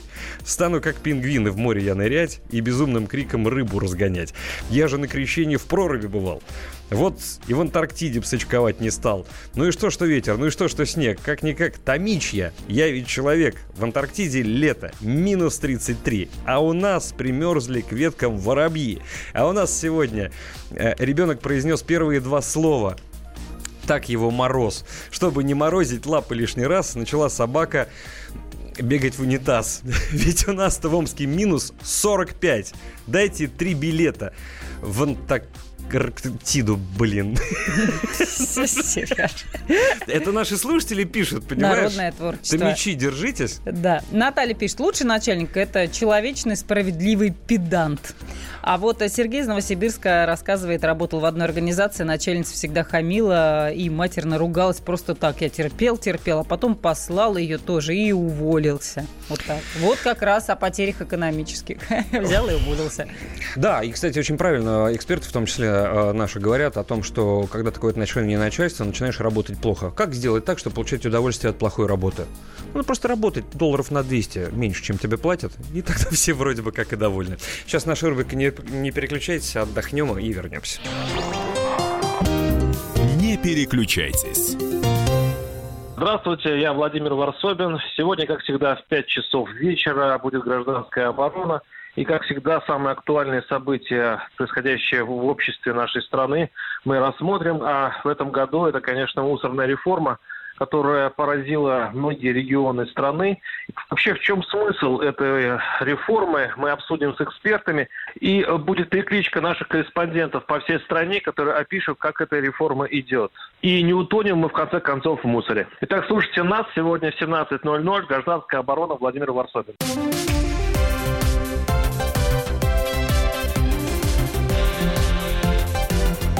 Подзарядка Вероникой Борисенковой и Сергеем Красновым. Родные перестали узнавать вас? Коллеги не уважают? Голова идет кругом. Хотите поговорить об этом? В эфире радио «Комсомольская правда» психолог Сергей Аракелян подскажет, как решить любую проблему. Ведь нерешаемых проблем нет. Телефон доверия. Каждый четверг в 0 часов 5 минут по московскому времени.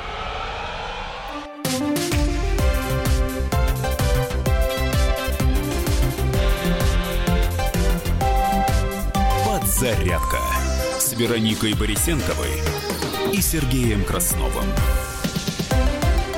Давайте посмотрим, что свежего на новостных лентах появилось, чтобы вы были в курсе событий как раз на экваторе между двух выпусков новостей на волне радио «Комсомольская правда», а потом к обсуждению одной из наших сегодняшних тем вернемся. На минуту. Вероника. Центробанк в прошлом году выявил 168 финансовых пирамид. А, мультфильм про Человека-паука получил премию Энни. Картина собрала в прокате более 350 миллионов долларов и, кстати, уже завоевала другую престижную награду «Золотой глобус». Цены на нефть марки Brent выросли сегодня до 62 долларов 80 центов за баррель. Почти 2000 боеприпасов изъяли у жителей Кемеровской области. Обнаружен подпольный цех по изготовлению боеприпасов с оборудованием для их производства. США обвиняют Россию в нарушении норм ВТО. Кстати, вот про, э, новость про декрет для мужчин тоже не забудьте упомянуть, потому что это действительно важная и резонансная вещь, достаточно интересная, может быть, завтра. Эту тему будем обсуждать. Ну, а в Кузбассе закрыли детский сад из-за превышения уровня радиоактивного газа. Учреждение в городе Белово не будет работать 11 суток. А вот та самая новость, о которой э, упомянула Сергей, в Госдуме готовит законопроект о декретном отпуске для мужчин. Их будут отпускать на 10 дней с сохранением заработной платы. Вот так. А хорошим. Интересно, да, как вы к этому относитесь? Ну, это мы завтра, может быть, обсудим. Мы еще помимо будем эту тему э, брать как одну. Э, сейчас не хотим мы на, эту тему говорить, да, у нас есть другие эксперты по темам, которым мы уже заявили. А вот еще одна новость, ну так, на всякий случай, забегая немножечко вперед, но в рамках этого месяца россиянам напомнили о сокращенном рабочем дне 22 февраля. Не забудьте, что 23 февраля это же выходной, красный день календаря. Да, несмотря да, на да, то, что да, суббота да да, да, да. Суббота, да. понимаешь, он попадает на субботу. Но 22-го сокращенный рабочий день, потому что предпраздничный. Ну вот смотрите, да, несколько новостей о погоде в разных регионах. В Хакасии из-за морозов отменили почти 30 междугородних рейсов, а в Челябинске из-за морозов отменили занятия во всех школах. Я, кстати, напомню, э, спросите, если 23 февраля попадает на выходной день, на субботу, да, что там, понедельник, может быть, следующий будет выходным? Не будет, потому что, напомню, было соответствующее постановление правительства, и 23 февраля, который попал на выходной день, был перенесен на пятницу 10 мая.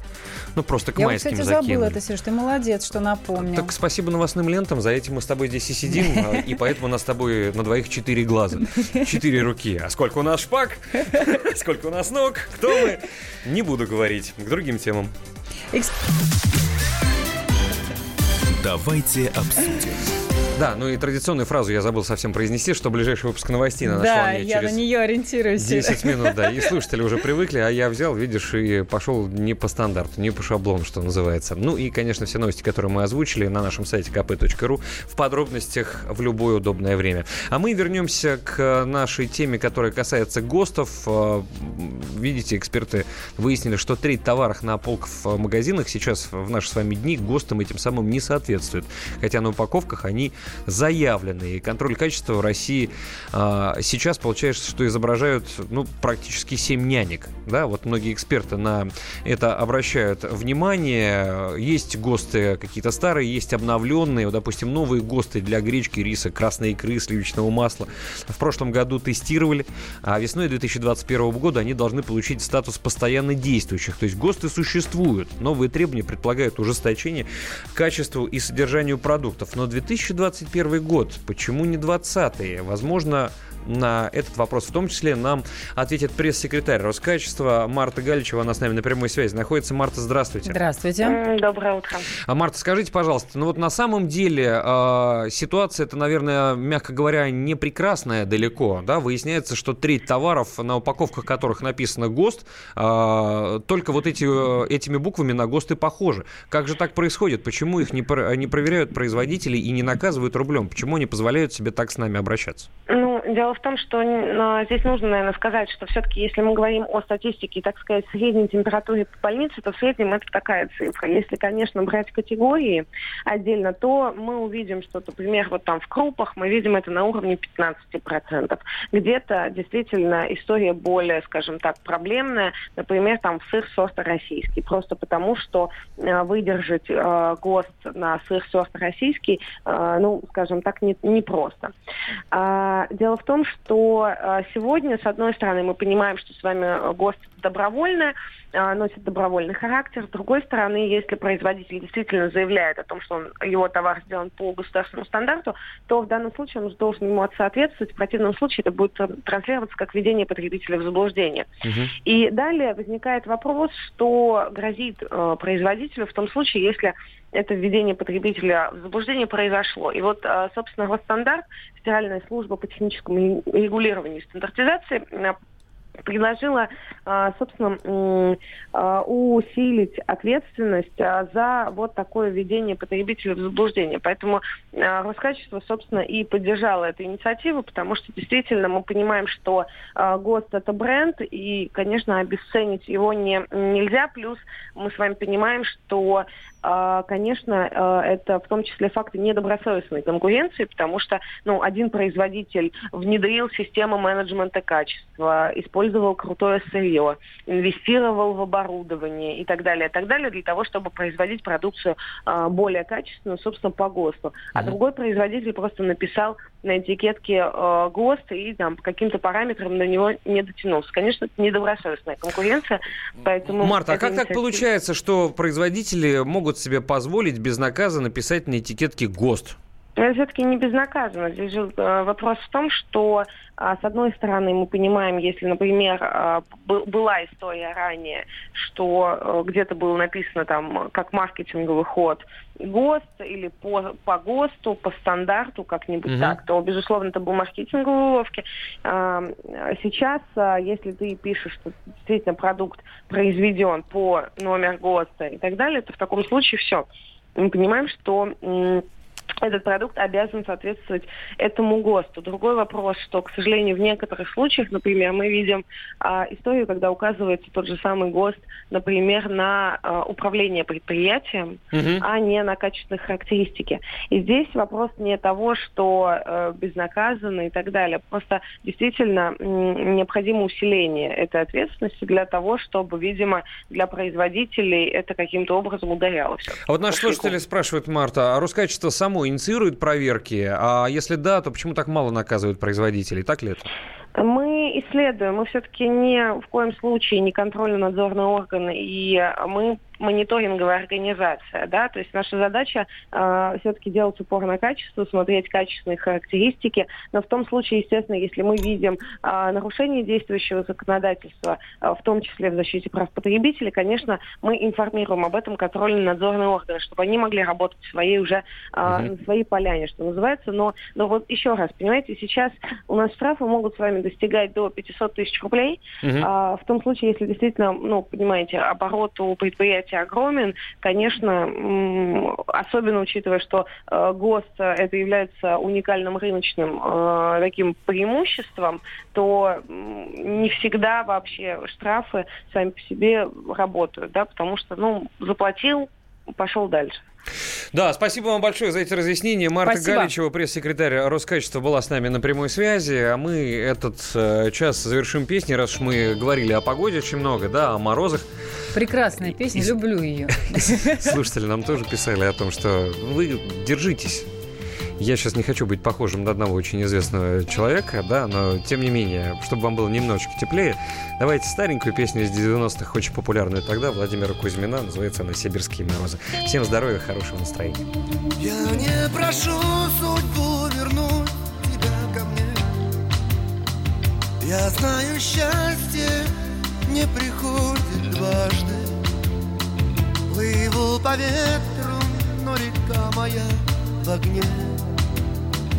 А я всего лишь парусник бумажный В поту холодном просыпаюсь, боль в груди Мне не дает забыть прощальные объятия Последний крик любви, последнее прости. И тело нежное твое под летним платьем. Я не забуду тебя никогда. Твою любовь, твою печаль, улыбки, слезы. А за окном все так же стонут провода. И поезд мчит меня сибирские морозы А за окном все так же стонут провода поезд мчит меня сибирские морозы.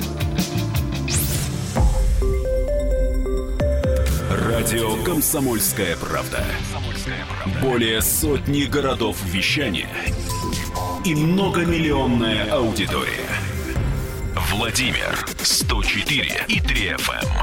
Пермь 96 и 6 FM. Эм. Ижевск 107 и 6 FM. Эм. Москва 97 и 2 FM. Слушаем всей страной.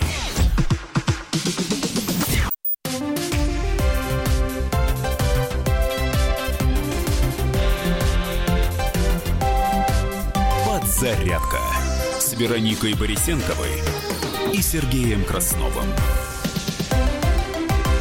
Ну, кстати, интереснейшая новость. А, выпуски новостей на радио «Комсомольская правда» по поводу декретного отпуска для мужчин. Да, любопытно. Десять дней, правда, дадут? А, 10 дней?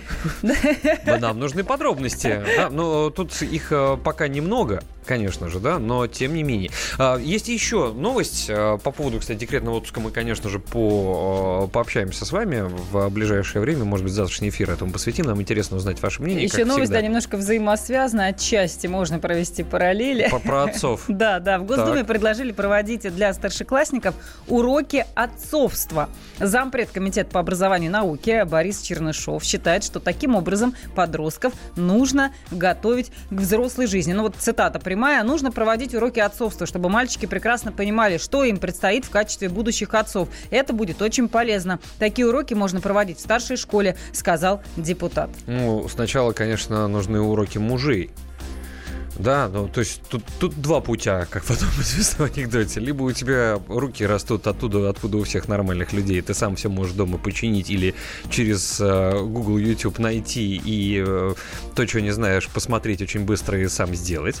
Да, здесь... А, а чего ты смеешься? Ну, я просто вспомнила, что когда-то в советское когда время ты, были уроки замужем... этика и психология совместной жизни. Это совместная жизнь, понятно. Да. Совместная жизнь, я просто... Мужчина Но учили быть... там быть женами, отцами, мужьями, это я Нет, не это знаю. немножко, возможно, немножко была другая тема, но, слушай, ну были уроки труда, это к этому все и шло, да, но там а, от дедов к отцам, к отцам, э, к родителям всегда переходили какие-то навыки. Я очень благодарен, в том числе и своему деду, что он меня с детства научил сначала, как правильно молоток держать, да, потом как гвозди забивать, и много, и много, и потом уже, когда я подрос, я понял, что, а когда появился интернет, то вообще по пошло. То есть раньше, если я делал лалё, и дедушка, когда был жив, я э, задавал ему вопрос, где-то у меня тут колено чугунное что-то стало протекать под раковиной, и что делать, не могу понять. А раньше же были не пластиковые трубы, как сейчас, да, там прям чугунное колено, понимаешь, и из него протекает. Дед мне очень быстро по телефону из другого города сообщил, говорит, идешь во двор, берешь песок, немножечко цемента, с водичкой размешиваешь, туда бинтик, пусть он там промочится, замотаешь как следует, полдня постоит нормуль, и ты знаешь... Стоит? Это, да, стоит нормуль. До сих пор, я, правда, в этой квартире уже не живу, но это было прямо на века, понимаешь? Совет быстрый. Где бы я еще такой нашел без интернета? Сейчас в интернете много всяких советов можно найти, но как бы мозг-то должен быть готов ко всяким проблемам, потому что а, в чем предназначение мужчины? Не просто там бегать там за мамонтом, да, чтобы в холодильнике что-то было, а он должен решать проблемы. Но, вот, на мой взгляд, вот тогда-то в этом любые, причем и свои, и проблемы своей семьи, да, и как бы крылом все это накрывать. Там внутри семьи ты можешь делать все, что угодно, там какой угодно патриархат устраивать, да, но от внешних врагов ты должен всегда это защищать, свой дом родной. Ну, а задача женщин... Ну, поня... ну... а сейчас опять, понимаешь, сейчас вот э, феминистки нам возьмут и напишут, где это видно, что это такое, времена изменились, а женщина что должна, по-вашему, лежать там что-то ну, там так обстирывать, или иначе, инициатива такая есть, будем ее обсуждать, может может быть, и сегодня в эфире дневном «Комсомольской правды», может быть, завтра утром тоже ее поднимем. Как вам вообще эти идеи? Но вот сегодня это появилось на лентах. А, да, это хорошая тема для того, чтобы ее обсудить, но не сейчас. Сейчас мы вам расскажем, чем день сегодняшний нам с вами может запомниться. Наша традиционная рубрика в эфире. Напоминалка. Слушатели сразу написали, написали в WhatsApp и Viber 8967 200 ровно 9702. Мамон с бриллиантами хорош. Тут к тому, что я тебе говорил, да? да. А, тонкая ирония. Спасибо большое великому немому нашему постоянному слушателю. Но мы к напоминалке все-таки. Итак, в Вашингтоне запланировано выступление президента страны Дональда Трампа с ежегодным посланием к обеим палатам Конгресса о положении страны. И ожидается, что Трамп сообщит о цели прекратить участие США в вооруженных конфликтах за рубежом, ну а также упомянет кризис в Венесуэле. А, тем временем в Москве сегодня Мещанский суд будет рассматривать дело седьмой студии. Обвинение, напомню, предъявлено режиссеру Кириллу Серебренникову, бывшему сотруднику Министерства культуры Российской Федерации Софии Апфельбаум, а также продюсерам Игорю Итину и Алексею Малобродскому. В Москве арбитражный суд рассмотрит иск Крымского мясокомбината «Дружбы народов» к Алексею Навальному с требованием удалить и опровергнуть информацию, порочащую деловую репутацию этого предприятия. А в Москве дипломаты США планируют посетить задержанного в России по обвинению в шпионаже Пола Уиллана. Задержали его сотрудники ФСБ в конце прошлого года года, 28 декабря, в гостинице «Метрополь» после получения сведений, которые содержат гостайну. Этого американца арестовали, действия его квалифицировали как шпионаж, ну и позднее выяснилось, что у него есть еще три гражданства – Великобритании, Ирландии и Канады. А в Киеве Шевченковский районный суд рассмотрит дело против Ярослава Тарасенко и Александра Лося. Они обвиняются в соучастии в убийстве бывшего депутата Госдумы России Дениса Вороненкова. Его застрелили в Киеве возле отеля «Премьер Палас» 23 марта 2017 года. Киллер, э, бывший участник Донбасской АТО Павел Паршов, был убит охранником Вороненкова. Ну а Тарасенко и Лось, по версии следствия, помогали киллеру. Кстати, были, помнишь, различные версии. Э, кстати, во многом это потом подтвердилось, что это была инсценировка убийства, но как-то это все погрязло и, и, и замолчали, что на самом деле Вороненков может быть даже и, и жив. Я по нынешним временам уже ничему не удивлюсь, потому что в прошлом году были такие события, от которых действительно волосы карандашами на затылке вставали. А в Абу-Даби пройдет публичный мест Папы Римского Франциска, тоже сегодня это произойдет. Это Объединенные Арабские Эмираты, они объявили выходной специально для желающих попасть на мессу. Ничего себе! Вторник, выходной в Арабских Эмиратах. Там, кстати, всего один выходной на неделе. А, это пятница. Ну, а в субботу, может быть, для так называемых экспатов, тех, кто приехали там из США mm-hmm. и Канады и Великобритании, потому что они привыкли, что у них два выходных, а для местного населения один выходной день пятницу, потому что там большая молитва, насколько я понимаю, или проповедь, я уже немножечко подзабыл. Итак, друзья, это была рубрика «Напоминалка», а теперь к другим темам. Давайте обсудим.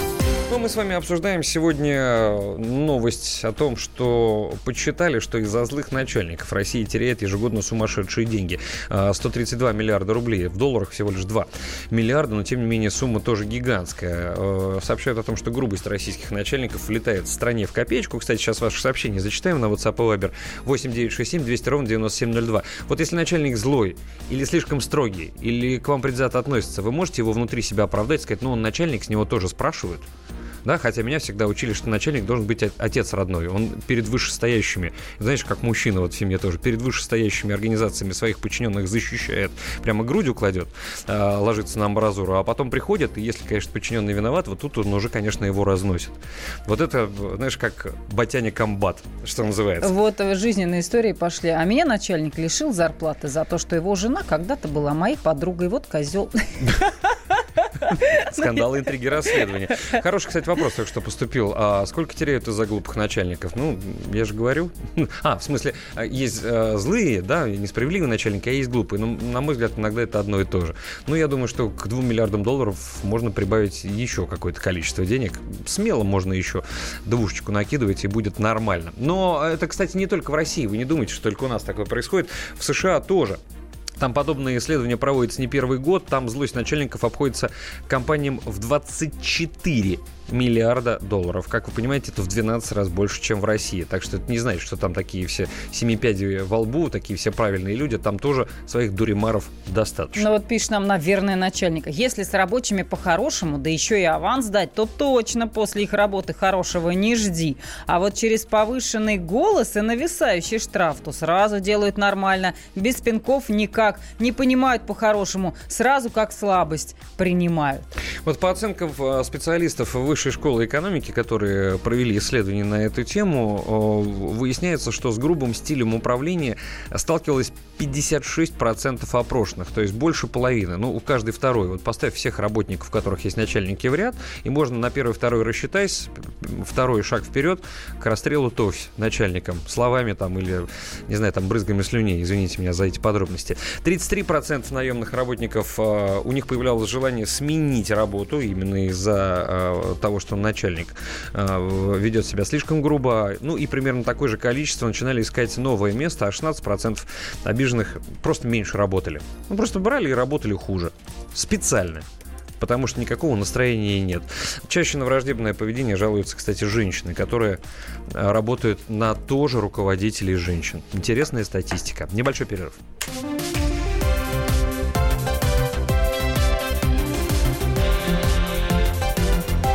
«Зарядка» с Вероникой Борисенковой и Сергеем Красновым. Главное аналитическое шоу страны. Михаил Юрьев, Михаил Леонтьев и я, Илья Савельев. Поговорим о главных событиях в стране и в мире. Это главтема на радио «Комсомольская правда». Только здесь политические и бизнес-инсайды, прогнозы и аналитика. А самое главное, вы тоже участвуете. Слушайте и звоните в программу «Главтема» по средам с 8 вечера по московскому времени.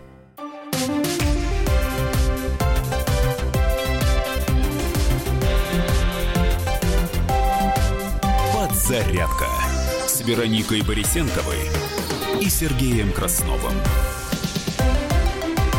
Давно мы не говорили, что сейчас на новостных лентах э, появится, поэтому опять вернемся к рубрике, которая у нас называется «На минуту», для того, чтобы посмотреть, что свежего на новостных лентах интересного появилось, а потом к нашим рубрикам мы обратно перейдем и к обсуждениям, конечно.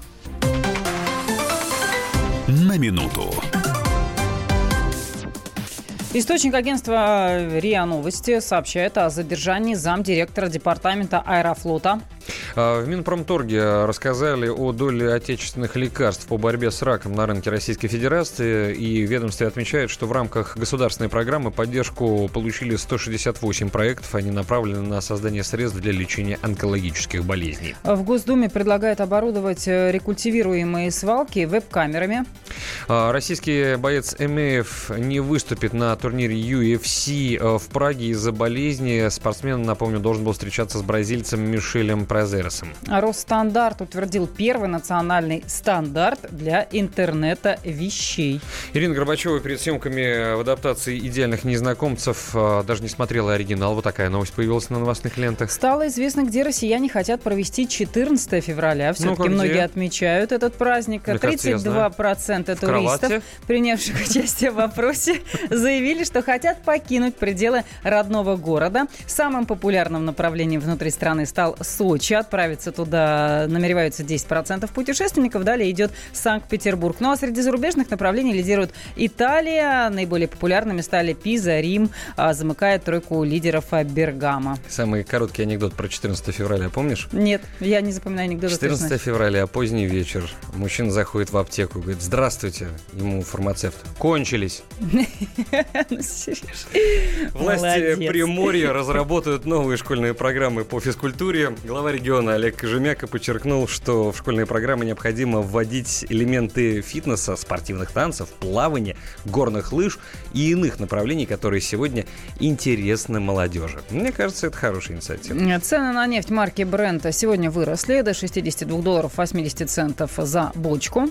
А, кстати, вот Ирина Муравьева поделилась э, с журналистами э, своим мнением, рассказала, почему не будет писать свою автобиографию. Она считает, что зрителю это совершенно не нужно.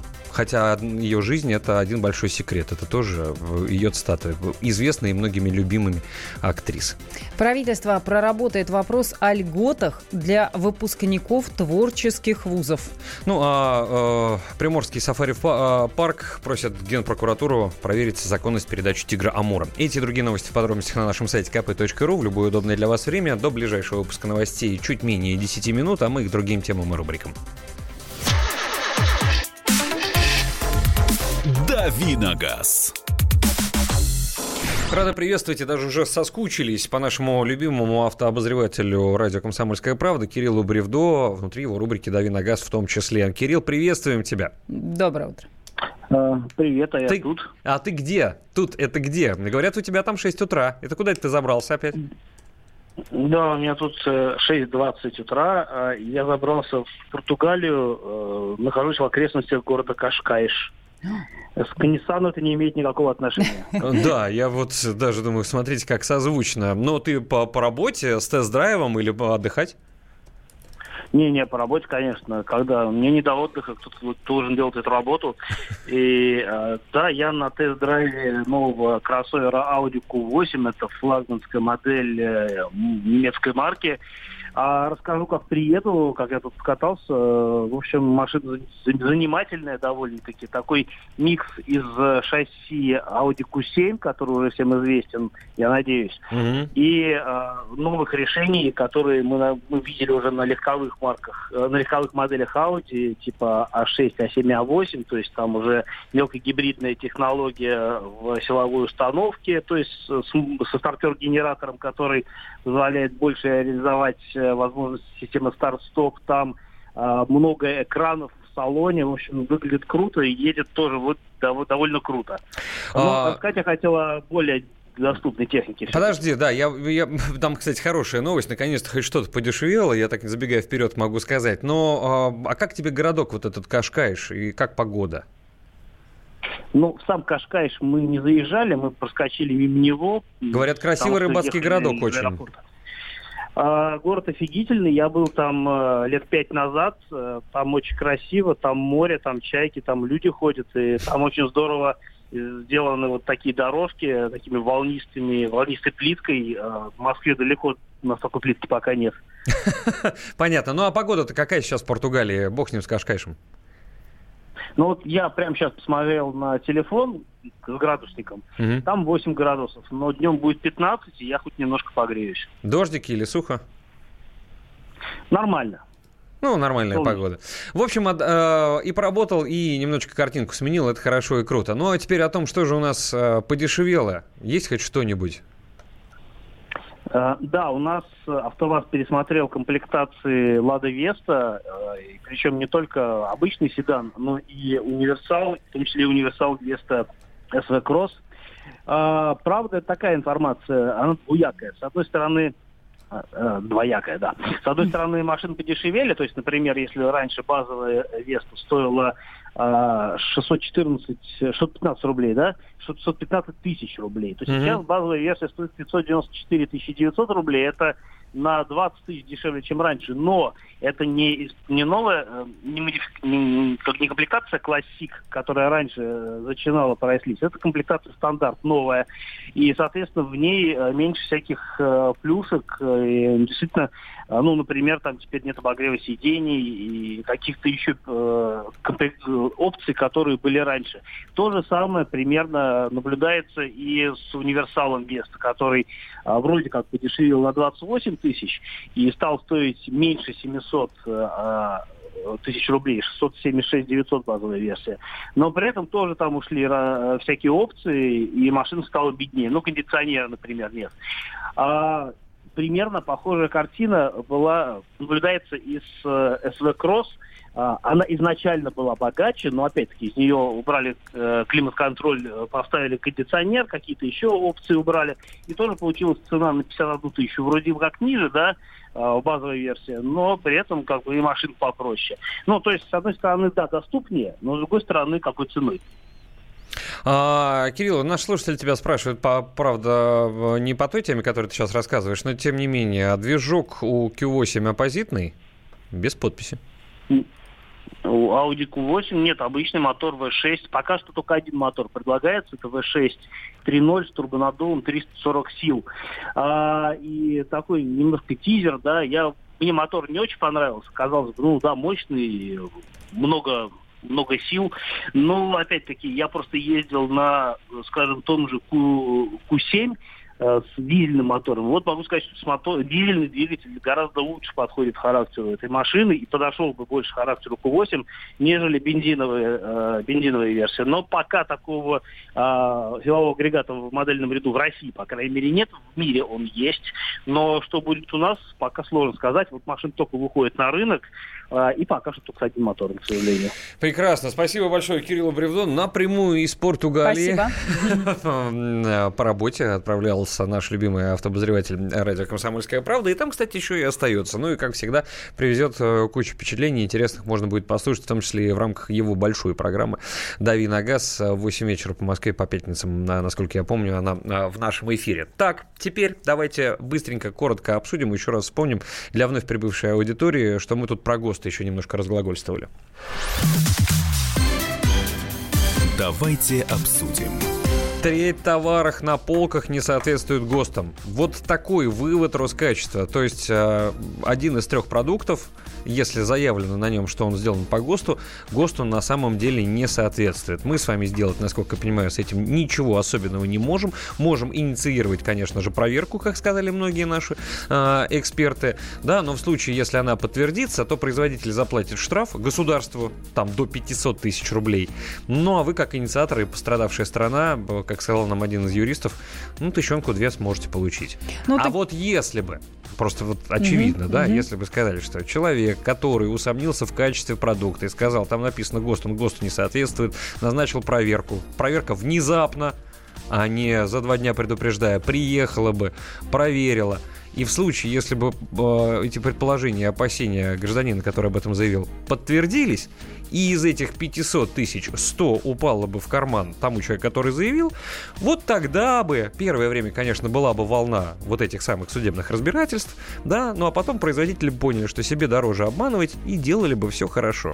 Но правда, да, либо ты делаешь все по-честному, как заявляешь, либо ты банкрот. Хотя, да, соблюдать госпроизводители сейчас в России не обязаны. Мы сегодня уже много об этом говорили. А и Роскачество – это вот одна из множества правительственных и околоправительственных структур, которые претендуют на участие в контроле потребительских товаров. Но, как эксперты объясняют, популярность использования ГОСТа у нас э, это маркетинговый ход. Все-таки очень авторитетный а это аббревиатура ну, дана для нас, в памяти для всех. это есть. Если ГОСТ, это значит качество. ГОСТ, mm-hmm. значит качество. Возьму, возьму, пойду куплю. А времена изменились. ГОСТ это уже как бренд какой-то, да, вывеска, которая... Прервемся.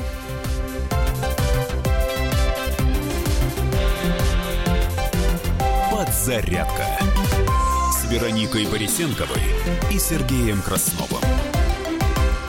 Здравствуй, друг. С чем ты к нам пришел? Здравствуйте. Меня зовут Кирилл, и я автоэксперт. Ребята, давайте поддержим Кирилла. Я знаю о машинах все. Я хочу говорить о них, хочу отвечать на вопросы, все время хочу обсуждать автомобильные темы. Как ты борешься со своей зависимостью, Кирилл? А я и не борюсь. Я говорю о машинах каждый день на радио «Комсомольская правда». «Дави на газ» с Кириллом Бревдо. По будням с 8 утра, а также по пятницам с 8 вечера по московскому времени на радио «Комсомольская правда».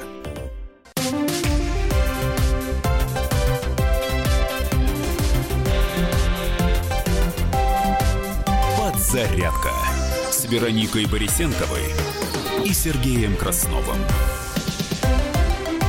Ну что ж, еще полтора часа нам а, в эфире находиться. Вспомним о наших коллегах. А, Михаил Антонов, Мария Бочинина. В их программа «Главное вовремя» в эфире с 7 до 11. Ну, не на этой неделе, а на следующей. Как всегда, вместе с вами. Надеюсь, что вы уже начали по ним скучать и ждете, не дождетесь их эфира. Спасибо, что вы с нами. На этой неделе с 7 до 11 подзарядка. Здесь вот Вероника Да, и вот здесь вот, э, как ни странно, Сергей. хмырь сидит, хмурится периодически. То то ему не так, то это ему не так. Правда, все это, конечно, конечно, через Нет, призму он юмора. по-доброму ворчит. Это есть, да. Дедуля, я буду ворчливый. А, кстати, и о других наших коллегах нужно поговорить. Сейчас я не про ворчание, а про интересные программы, которые в эфире радио «Комсомольская правда» а, появляются. И вот сегодня время депутатской прикосновенности. И сейчас мы пообщаемся с, с ведущим а, а, этой программы, с Виталием Милоновым. Не переключайтесь. Виталий Валентинович, здравствуйте. Здравствуйте. Здравствуйте. Виталий Валентинович, ну вот сегодня в 9 вечера по Москве после выпуска новостей депутатская прикосновенность. А по какому поводу можно будет прикоснуться к депутатам? Ну, хватит тянуть в рот всякую гадость. Поговорим сегодня о фастфуде, о так называемой быстрой еде, которая массово получает распространение у нас в городах и поселках – никогда не задумывались, почему место, где э, стоимость аренды максимально велика, там, предположим, аэропорт, там не может существовать никакая еда, кроме фастфуда. Угу. Из чего его делают и чем это чревато для нашего с вами организма. Сегодня поговорим с Романом Головановым в программе «Депутатская прикосновение». Прекрасно. Виталий Валентинович, интереснейшая тема. И, естественно, активность наших слушателей, уверен, будет зашкаливать. Будут и звонки, и сообщения. И это действительно животрепещущая тема, которая в том числе и касается здоровья нации. Виталий Валентинович Милонов, это ведущий, соведущий программы «Депутатская прикосновенность». Не забудьте погромче сделать свои радиоприемники в 21 час сразу после выпуска новостей. Фастфуд во рту. Хорошо не это или плохо? в рот всякую гадость. Ничего хорошего в этом, конечно же, нет. Но как сделать так, чтобы фастфуд потому что он вредный, был дороже, чем э, полезная еда для организма? Вот это вот тоже хороший вопрос. Люди же не смотрят на то, что им полезно, а то, что позволяет их кошелек. А кошелек, кошелек к сожалению, позволяет немногое. Давайте обсудим. А тут напихал себе булку с котлетой, понимаешь, с каким-то сыром, а еще и соусом. Запил газировкой и пошел. Да, булькаешь как грелка, буквально. Вот, вот, вот кроме шуток, да, иногда нет-нет, но все-таки там многие говорят, что ты туда такое добавляют, потому что иногда проходишь, хочется, блин. Ну, я же вроде и сыт, и есть вот не хотел. Проходишь мимо, запах масла вот это вот еще как вот, может, там ароматизаторы какие-то проходишь, и вдруг ты понимаешь, Особенно если после вчерашнего, знаешь, вот это вот в одном фильме очень хорошо говорилось, вот хочется съесть что-то вредного, и знаешь, что вредное, но тянутся руки но и губы. Но после вкусия после этого какое-то неприятное. А я тебе могу, да, очень легко себя отучить от этого, знаешь, а, купи, сразу не ешь. Положи, пусть, пусть подышит полтора часа. А лучше на следующий день подойди и посмотри, ну, да, что с этим стало. И попробуй да. это пожевать, этот пластик. Да? И, и про послевкусие, на мой взгляд, ты тоже абсолютно права. Потому что вот дашь слабину, купишь себе чего-нибудь такое, и вроде поел, и вроде радоваться должен. Ощущение, как будто кирпичей накидал в желудок. Думаешь, блин, что же я наделал? Вот да. Ну и чего? А где мозг? Вот да. Нет мозга. Вот, есть одни инстинкты. Давайте, кстати, вот про товары э, тоже еще раз поговорим. На всякий случай мы э, начали напоминать вам про ГОСТы. Вот тревожная новость, да, она на самом деле не очень хорошая, потому что обман есть или искажение фактов, в том числе, да, приходим мы в магазин, видим, там, не знаю, там, два товара рядом лежат, ну, там, я уже приводил такой пример, сосиски и сосиски. Здесь ГОСТ, здесь не ГОСТ. Я поймался на мысли, что я, слушай, ну это ГОСТовские, возьму себе. Ну да, есть такое, срабатывает. Вот этот память помнит. Сейчас выясняем, что три товара. Подсознание помнит, да. Да, надпись есть, ГОСТа нет.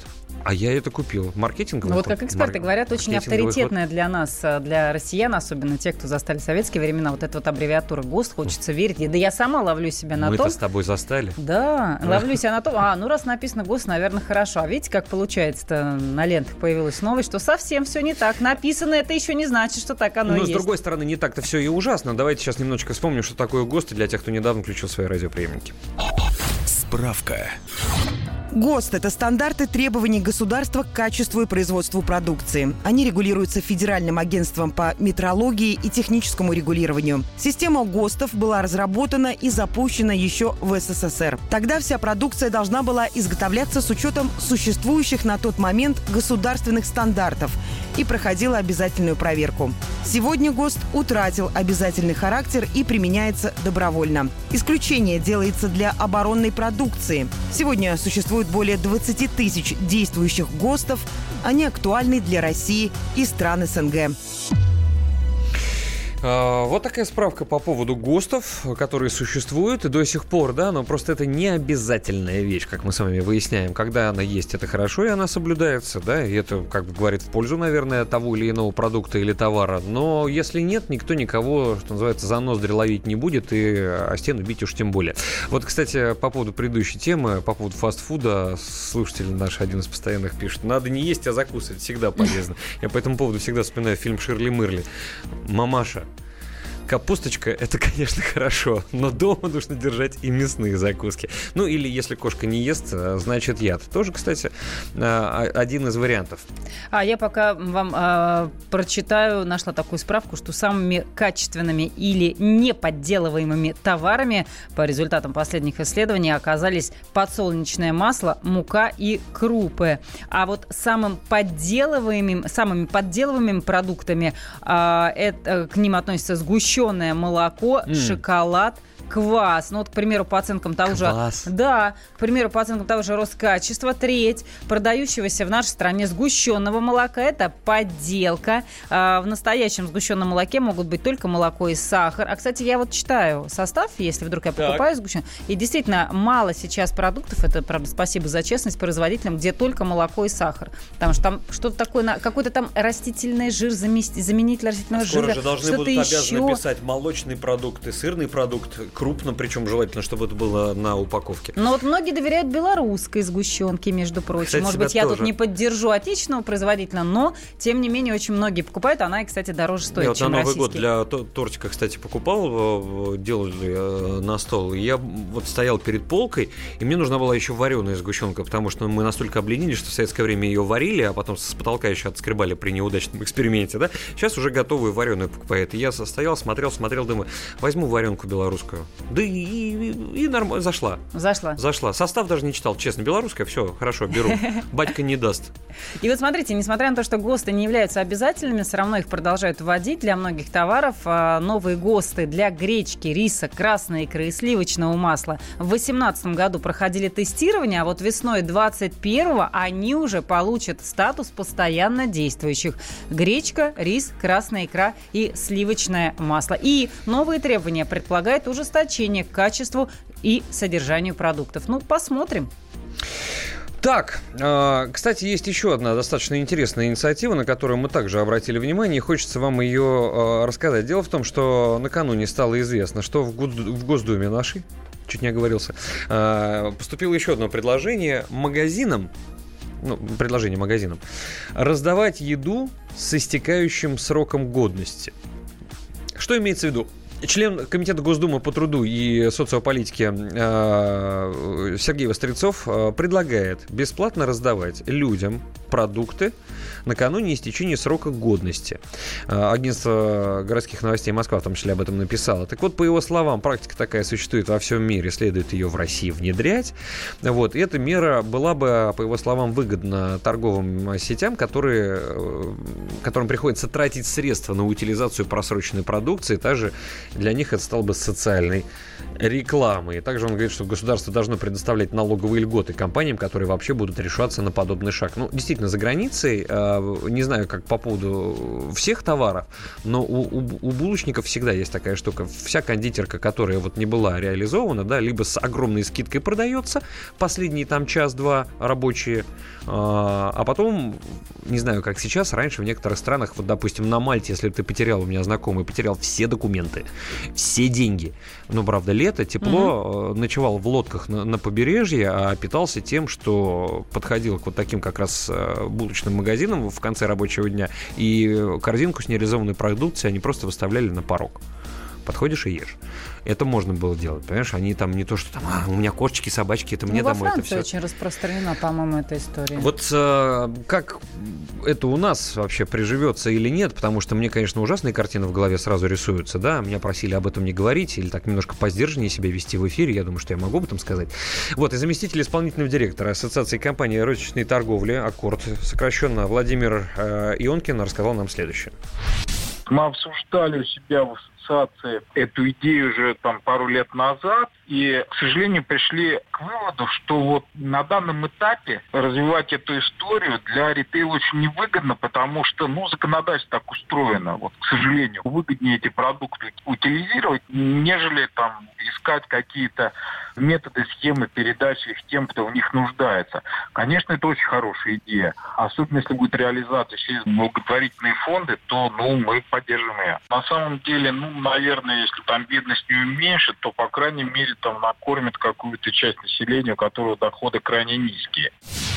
А, ну вот э, такое мнение, интереснейшая, на мой взгляд, информация от Владимира Ионкина, заместителя исполнительного директора Ассоциации компании розничной торговли. Что-то вы нам ну, еще идея хорошая, прислали. Думаешь, да? Мне кажется, да. Но если там, допустим, остается два дня, ну не совсем прям просроченный товар, а два, два дня до истечения срока годности, ну почему бы не организовать такие магазинчики, где можно по какой-нибудь бросовой цене со скидочкой это приобрести. Вот Эмиль нам, кстати, пишет хорошую вещь. Не бывает и съесть сгущенки. этим же вечером.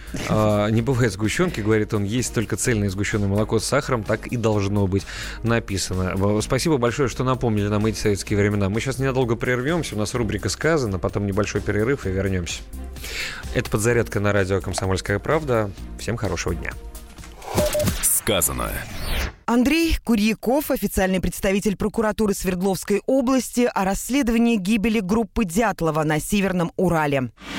Государство ответило на вопрос, что нет состава преступления. Поскольку было проведено расследование, дело прекращено. Но есть и второй вопрос. А что тогда было причиной? Цель нашей проверки как раз ответить именно на этот вопрос. В приказе генерального прокурора говорится о том, что поводом и основанием для прокурорской проверки может быть материал уголовного дела. Соответственно, э, официально мы имеем полное право черпать из него информацию, пользоваться доказательствами, которые были собраны 60 лет назад. В настоящее время мы запросили и изучили архивные документы в четырех городах Свердловской области. Самое главное полномочие, которое нам поможет установление истины, это назначение специальных экспертиз. Полномочия появилось полтора года назад.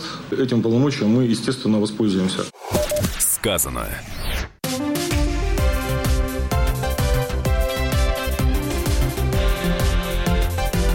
Подзарядка с Вероникой Борисенковой и Сергеем Красновым. Псы гоняются за котами. Так всегда было и так всегда будет. Такова жизнь. Как подружить домашних питомцев, чем кормить и когда водить к ветеринарам. Каждую субботу в эфире радио «Комсомольская правда» вот такая зверушка. Самая живая программа про братьев наших меньших. Советы ветеринара Ильи Середы. Не пропустите.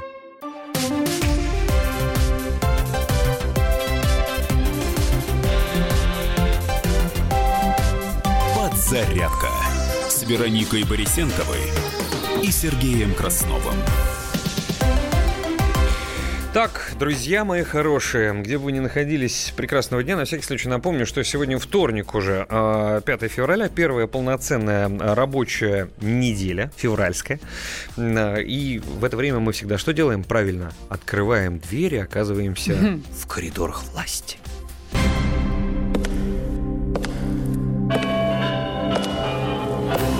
Коридорах власти.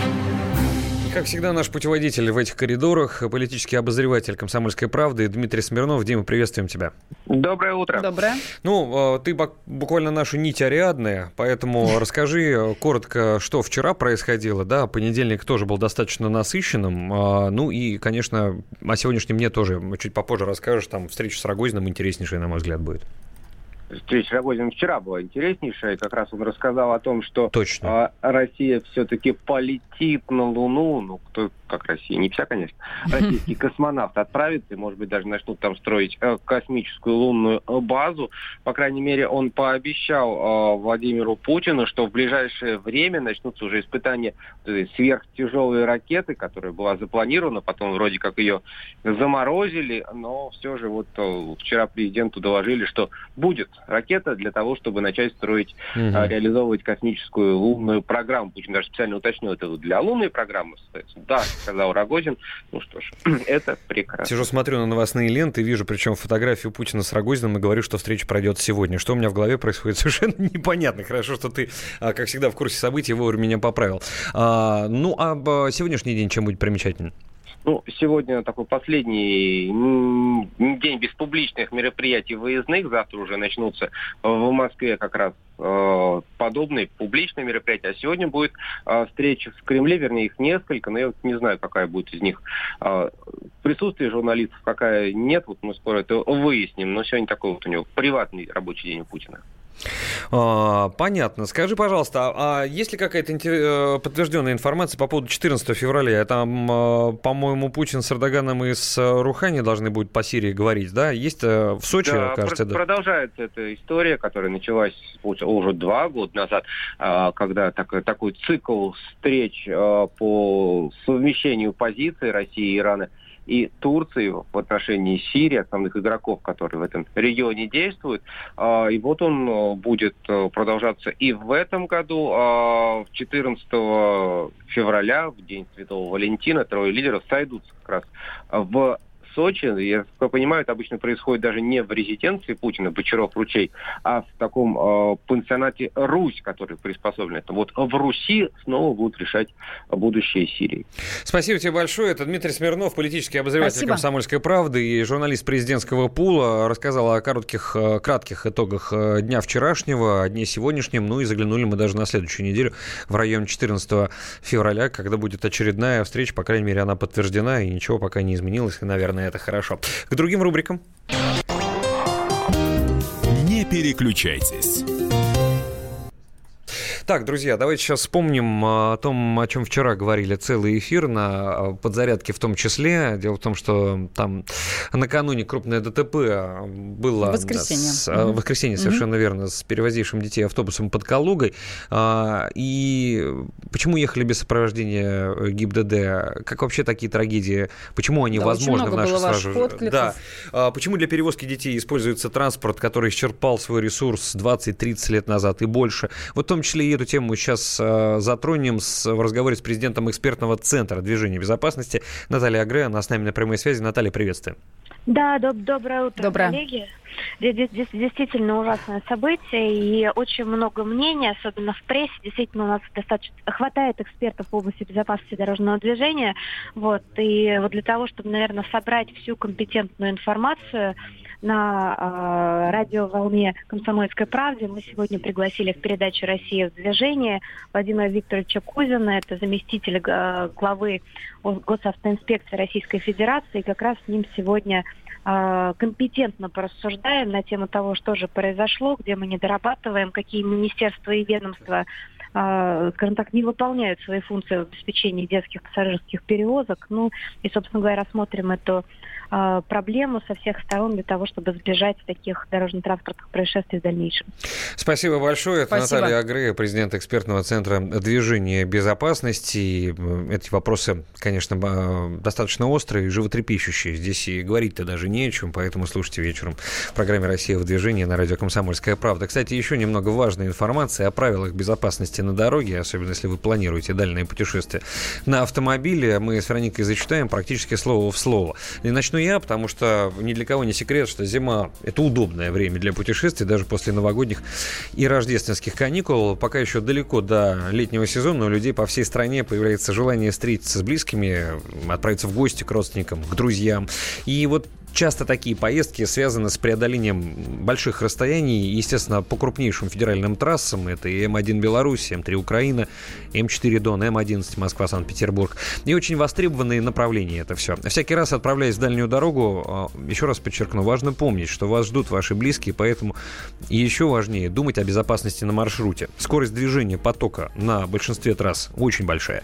Можно спокойно пролететь десятки километров на скорости за 100, не снимая ногу с педали газа. Но высокая скорость подразумевает и необходимость быть все время внимательным. Ну, одной из э, главных причин аварий на скоростных трассах э, становятся остановки машин в неположенных местах, э, ведь встречная полоса отгорожена, перекрестков нет, риск столкновения минимальный. Но такие автодороги оборудованы отбойниками справа, то есть съехать в чистое поле не получится, и почти наверняка остановившаяся параллельно вдоль проезжей части дороги машина окажется под ударом. Как минимум, она просто помешает другому транспорту, осторожный водитель будет снижать скорость скорости держаться левее. Ну а в худшем случае другой водитель не заметит незадачливого коллегу или не справится с управлением, и тогда последствия могут стать ужасными. Ну, это, конечно, не означает, что остановиться на скоростных участках трасс не получится совсем. Важно знать, что можно встать безопасно. На любой трассе есть специально оборудованные площадки для отдыха, где можно припарковаться, размяться, перекусить, поговорить по телефону, шины подкачать, протереть фары. В общем, сделать все, что необходимо.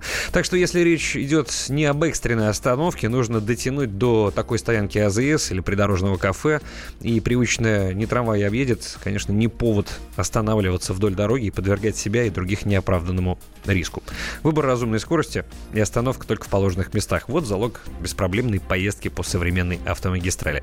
Кстати, более подробно о правилах безопасности на дороге вы всегда сможете прочесть на нашем сайте kp.ru. Ну а мы с вами завершим эту часть песни по традиции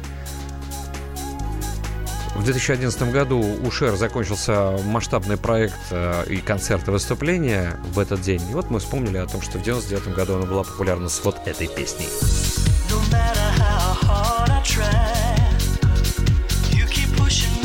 talking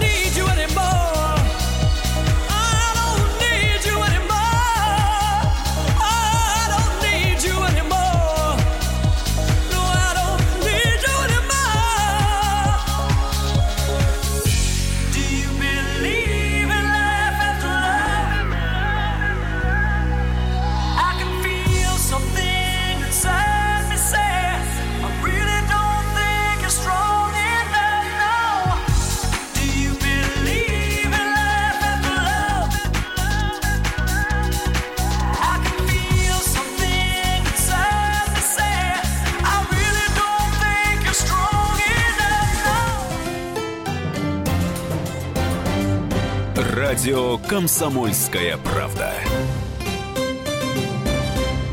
Садомиты, извращенцы, моральные уроды. Они повсюду. Но у нас есть он, Виталий Милонов. Потаскушки и либеральные сетевые хомячки. Закончилось ваше время, наступает наше время, наступает программа «Депутатская прикосновенность». Будет жарко, а возможно и больно. Программа «Депутатская прикосновенность» с Виталием Милоновым. Каждый вторник с 9 вечера по Москве.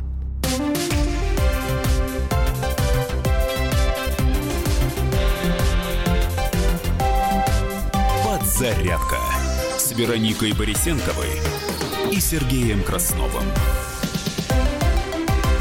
Ну, еще часок мы вместе с вами. А вы вместе с нами? Понимаешь, когда девушка, ведущая, таким голосом говорит искренне, веришь, веришь, теплее как-то становится. Я сейчас совершенно не ерничаю. Ты вот хихикаешь, и совершенно зря. А я говорю... Я похихикать люблю. Да, ты вообще гениальная в этом. Анекдотов не помнишь, могу тебе опять про... рассказать. На них попад хихикаю, да? Про 14 февраля еще раз рассказать? Я опять, да, засмеюсь, да? А ты забыла же его уже, да? конечно, ты что, вообще не вспоминаю. Ну, хватит, ладно, достаточно. Острый, потому что слишком с намеком. А, хоть стой, хоть падай, так называется наша следующая рубрика.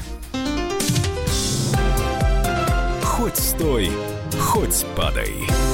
И постоянно мы попадаем. Смотрите, какая интересная история произошла а, во Франции. Там а, один житель этой страны, француз, как вы догадываетесь, да, заказал а, купальник для своей жены. Ну, по почте. Такое бывает, и в наше время этим никого не, не удивишь. И вместо этого получил бандероль совсем другим товаром. Посылку доставили в выходной день, в субботу. Это была 27-летнему французу Жюльен, его зовут. Есть хочу. Жульену Шаньо, вот, э, проживающему в британском городке Ван. И вот он не удивился этой посылке, потому что, как раз, как я рассказал, ожидал доставки купальника для жены, и все хорошо, но его насторожил вес пакета. Он был небольшой по объему, но как-то очень тяжел для купальника-то. Он говорит, ну, странно. Ну и э, при вскрытии этого самого отправления оказалось, что э, посылка эта заполнена золотом. Там луидоры, монеты Люблю начала такие истории. 20 века и слитки золота. Всего примерно 700 граммов драгоценного металла стоимостью около 20 тысяч евро. То есть, ну, почти килограмм. А, бретонец предположил, что речь идет о какой-то логистической ошибке, что логично вполне. И знаете, что он сделал? Так. Правильно, он отнес посылку в городской комиссариат. Mm-hmm. При помощи правоохранителей там удалось выяснить настоящего адресата и связаться с ним по телефону. Ну и в то же время молодая пара все еще не получила купальник, а уже в марте, между прочим, супруги уезжают в отпуск во Вьетнам, отмечает издание, которое нам об этом сообщило. Ну как-то выйдут из положения. Я уж надеюсь на это. Но тут два э, факта, да. Первый, может быть, чуть менее удивительный, чем второй, но вот первый это то, что человек взял, не присвоил это золото, сказал, о, спасибо большое, Господь, ты существуешь.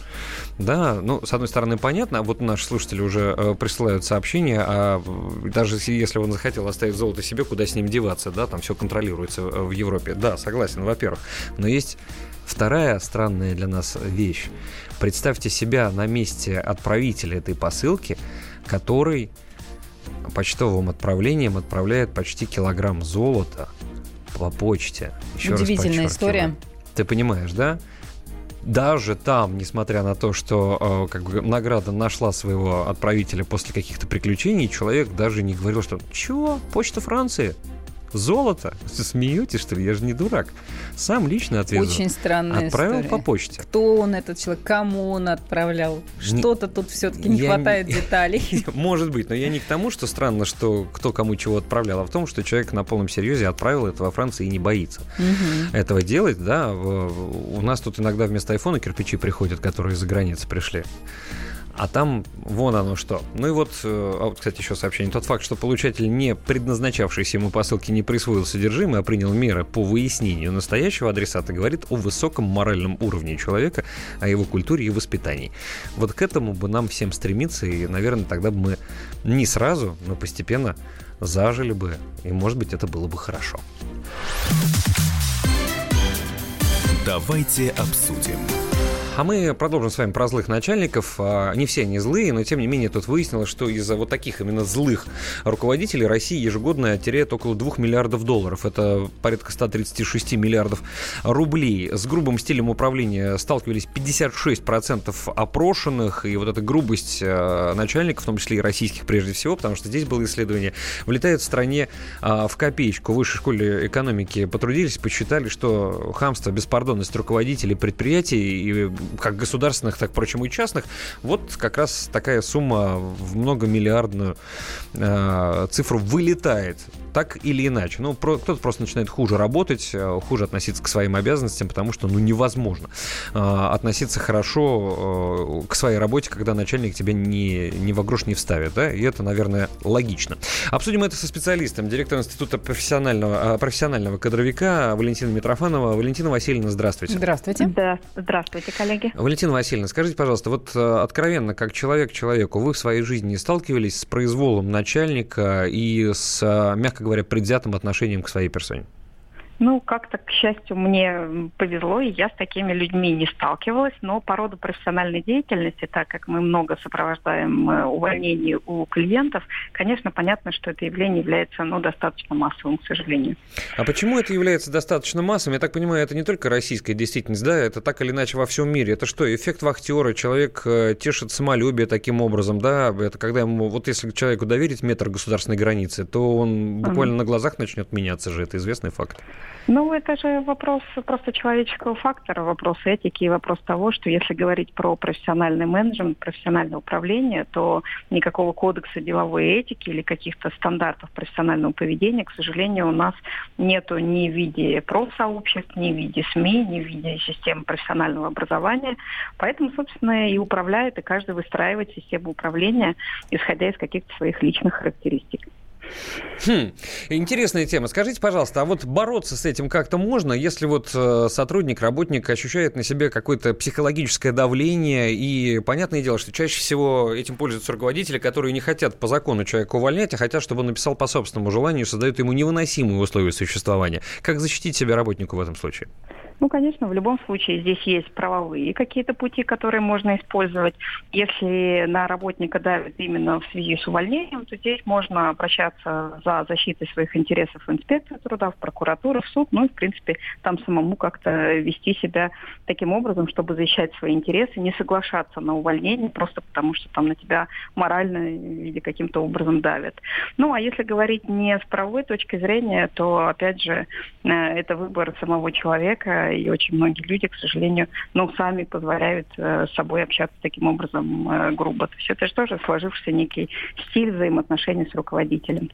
Понятно. Валентина Васильевна, спасибо вам большое. Спасибо. Это Валентина Митрофанова, директор Института профессионального кадровика, была с нами на прямой связи. Один из комментариев меня заинтересовал. А, тема интересная, но а, при таком состоянии, а, состоянии, в котором мы сейчас находимся, все это не актуально. И есть еще другое сообщение. Я общался с европейскими европейскими и американскими чиновниками и сильно избаловался. После этого общения с российскими чиновниками составляет особо резкий контраст. Например, знакомо ли россиянам обращение за новым паспортом через интернет и получение его по почте? Человек не злой и уравновешенный я, но иногда хотелось просто взять э, в руки что-то тяжелое и... Э, ну, в общем, понятно, да? А, это все, конечно, эмоции. Учитывая, что иммигранты, которые уехали из России с 91 года, лишили ее национального продукта примерно на 5 триллионов долларов, доля последствий злобы чиновников чиновников в этой сумме будет действительно составлять миллиарды долларов. Вот такое мнение, в том числе от нашего слушателя и читателя сайта kp.ru, на котором есть этот материал. Вернемся скоро. Инспектор гаджетов. Всем привет! Самый популярный пост в Инстаграме оказался рекламой благотворительной организации, которая помогает людям с расстройствами психики. Аккаунт куриного яйца Юджин создали 29-летний британец Крис Готфри и двое его друзей. Яйцо на данный момент набрало больше 52 миллионов лайков. Яйцо было выбрано потому, что у яйца нет пола, расы или религии. Яйцо – это яйцо, оно универсально. Свежие исследования. Смартфоны и телевизоры замедляют детское развитие. К таким выводам пришли канадские ученые. Исследователи протестировали тестировали 2500 детей в возрасте 2, 3 и 5 лет и пришли к выводу, что просмотр телепередач и компьютерные игры плохо сказываются на уровне развития. Злоупотребление гаджетами приводит к сидячему образу жизни, дети меньше ходят и бегают, а это замедляет развитие крупной моторики. Кроме того, такие малыши меньше общаются с родителями вербально и невербально, а это тоже важно для развития, говорят ученые. А вот похожее исследование, проведенное среди подростков, показало, что на их мозг гаджеты особо не влияют. Подростки изначально такие странные. Это был Андрей Рябцев. Берегите себя и близких. Счастливо.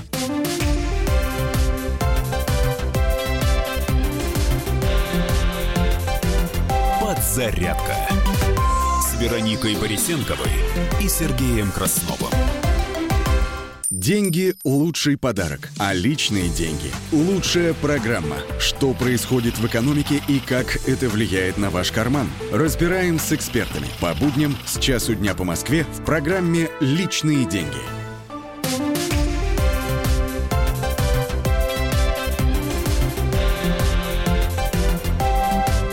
Подзарядка с Вероникой Борисенковой и Сергеем Красновым.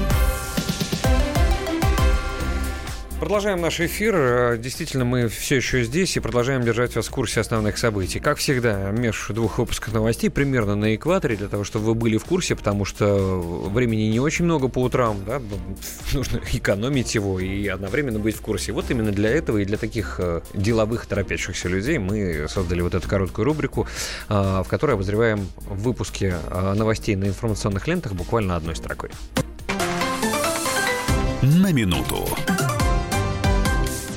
Суд сегодня отложил иск бабушки сестер Хачатурян о выселении старшей внучки. Ну, я поясню, что бабушка 9 января подала гражданский иск в отношении Кристины с просьбой выписать внучку из квартиры. Э, как пояснил адвокат, квартира находится в собственности у бабушки, и она имеет право выселять из нее людей. Главы МИД Российской Федерации и Таджикистана Сергей Лавров и Сираджин Мухридин во вторник обсудили подготовку официального визита таджикского президента Имамали Рахмона э, в Россию. Россию.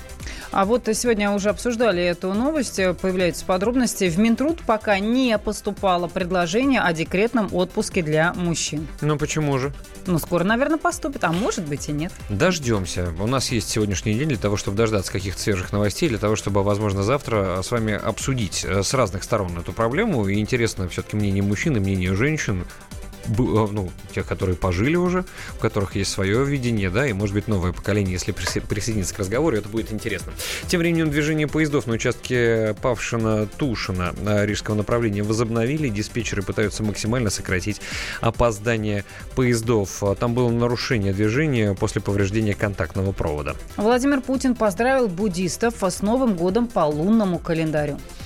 Кстати, э, те, кто празднует все новые года, да, мы еще раз поздравляем, потому что, насколько я помню, даже там еще в 90-е, когда появилось это поветрие, все, вот после этого Новый год следующий будет только там 25 декабря, для тех, кто привык отмечать все подряд. А, Роструд напомнил о дополнительном выходном на 23 э, февраля на майских праздниках. А, я уже рассказывал об этом, но если вы недавно а, включили свои радиоприемники, то 23 февраля, красный день календаря с недавних пор, да, в этот раз попадает на субботу. Если вы думали, что этот праздничный день перенесут на ближайший понедельник, на 25 февраля, вы э, ошибаетесь, потому что этот день перенесли на 10 мая, и таким образом мы с вами в майске будем отдыхать с 9 по 12 мая. 9, 10, 11, на 4 дня подряд. Вот так. Силовики 17 раз за сутки нарушили перемирие, это заявляют в Донецкой республике. Россия поможет Таджикистану в модернизации вооруженных сил и укреплении границ. Глава российского МИД заявил, что эта работа идет э, в контексте угроз угроз из Афганистана. Глава Минприроды призвал не политизировать мусорную реформу. Да ты что? Да, а ты хотел?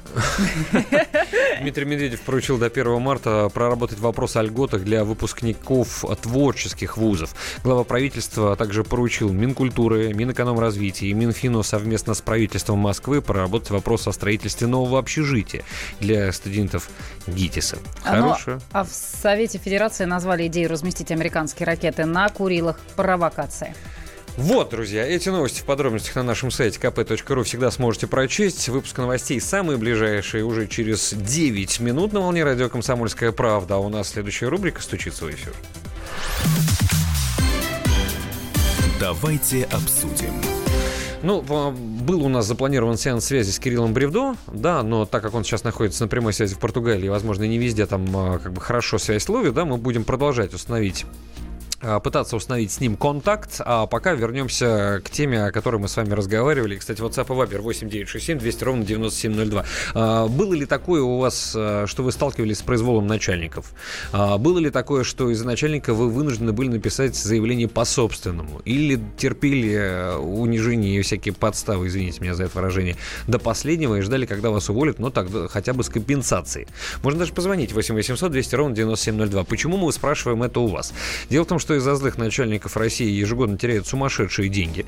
Вот э, на эту тему в том числе мы э, обратили внимание на эту новостную э, штуку. И давайте сейчас послушаем корреспондента «Комсомольской правды» Алексея Овчинников, который нам рассказал следующее.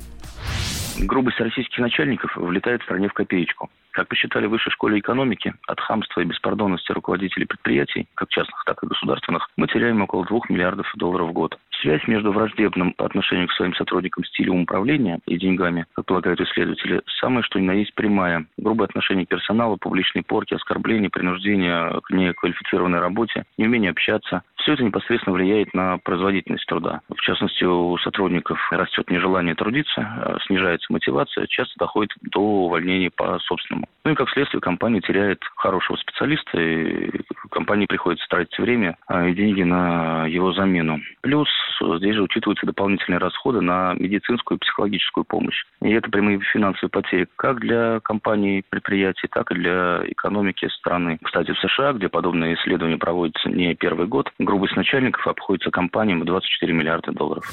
То есть не только у нас все плохо, да, такое существует, и, возможно, с этим как э, надо бороться. То есть э, компании теряют высококвалифицированного специалиста, найти замену, которому довольно непросто. Это, кстати, одна из ключевых фраз и достаточно интересных. К вашим комментариям на WhatsApp и Viber 8967 200 ровно 9702 я тут э, тоже кое-что подготовил. А я вот нашла, кстати, почему начальники так порой себя ведут. А вот интересно, да, чего это такое? Да, почему? Так, вот, что касается причин такого поведения начальства, то сотрудники компании объясняют его тремя основными причинами. Желанием продемонстрировать власть, неумением общаться с подчиненными и, в принципе, особенностями характера. Чаще всего упоминают проявление вот таких вот, ну, может быть, агрессивного поведения респонденты женщины, начальниками угу. которых также являются женщины. То есть женщины жалуются на женщин. Это интереснейший А вот момент. женщины... Это почему? Два скорпиона в банке? Ну, не может уживутся? быть. А женщины, работающие под руководством мужчин, реже всего отмечали проявление враждебности со стороны своих руководителей. Это интересно. Кроме а как того... Sexual harassment? Кроме того, склонными к унижению и подавлению нижестоящих оказались скорее представители старшего поколения руководителей. Вот такие выкладки Послушаем статистические. э, наших слушателей. 8 800 200 ровно 9702. Алексей до нас дозвонился. Здравствуйте, Алексей. Здравствуйте.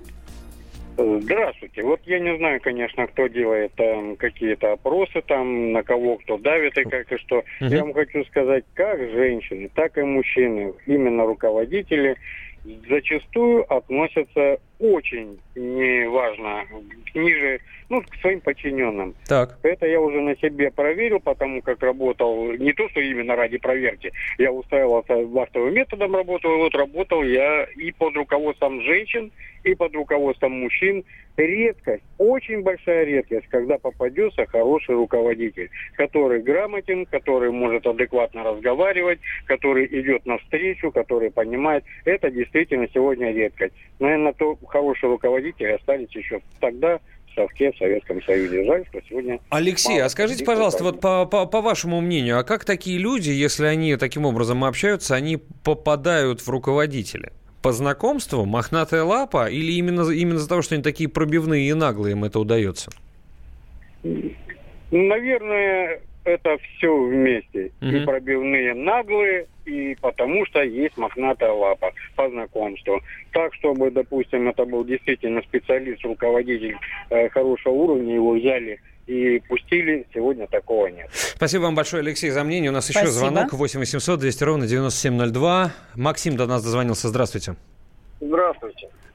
Да я хотел сказать, что, собственно, начальники, мне кажется, не совсем ведут себя неадекватно. Они просто берут пример с нашего правительства, с наших чиновников и так далее. Начинать надо оттуда в первую очередь менять что-то, чтобы люди, которые обладают некой властью, вели себя культурно по отношению к остальным людям. Угу. Тогда Спас- все будет Да. Понятно, спасибо, Максим. Хотя, с другой стороны, да, люди во власть э, попадают снизу, а не начальники пониже из власти к нам прилетают Ну, на есть парашютах такая фраза, что не все проходят испытания деньгами, славой и властью. и медными трубами. Да. Хотя мое вот убеждение, если человек вежлив и культурен сам по себе, То дни его на руководящей должности сочтены. то он будет везде с людьми общаться хорошо и уважительно. Неважно, на дороге ты едешь, или с коллегами ты общаешься, или в семейных отношениях. Должна быть какая-то внутренняя культура. Но это мое мнение. Понятно, что э, таких людей не так много. Сложно здесь, наверное, что-то менять, да, изначально ломая эту структуру, потому что попадется один грамотный руководитель, хороший, вежливый, интеллигентный, который будет человечно относиться к своим сотрудникам с пониманием. Да, если виноват, то отчитать, но только без, э, уж тем более, рукоприкладства, да, и без каких-то оскорбительных слов, не переходя на личности там, да, и на особенности строения организма или чего-то еще. Тем более не будет там шептать э, за углом. Нормальное человеческое общение может быть.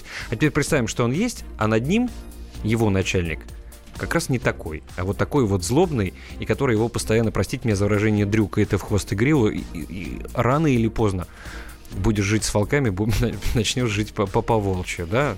Ой, Если человек да. э, называет собакой, он загавкает рано или поздно.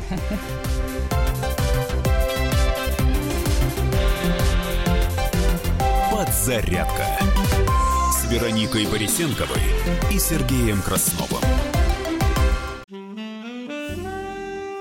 Бутылка «Шато Марго» 1787 года. 225 тысяч долларов.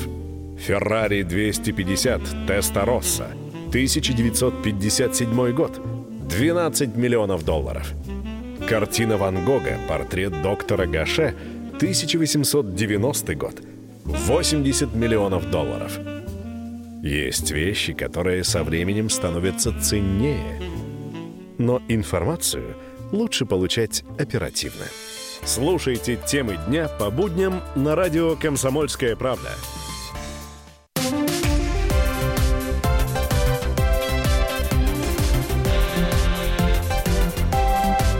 Подзарядка с Вероникой Борисенковой и Сергеем Красновым. Друзья, где бы вы ни находились, хорошего настроения максимально вам желаем, чтобы все было хорошо в вашей жизни, у ваших близких. И также напоминаем о том, что на радио «Комсомольская правда» помимо подзарядки, конечно же, большое количество любимых вами программ выходит, да, и утром мы на всякий случай напоминаем вам и анонсируем. Вот сейчас как раз и займемся анонсированием одной из интереснейших программ. Не переключайтесь.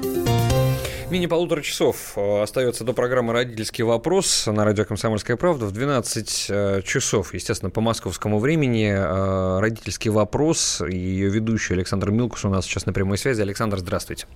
Здравствуйте. Здравствуйте. За полтора часа до вашей программы хотим анонсировать и, знаете, так немножечко закинуть крючок, что называется, крючок интереса в ближайшее будущее. «Родительский вопрос» чему посвящен сегодня?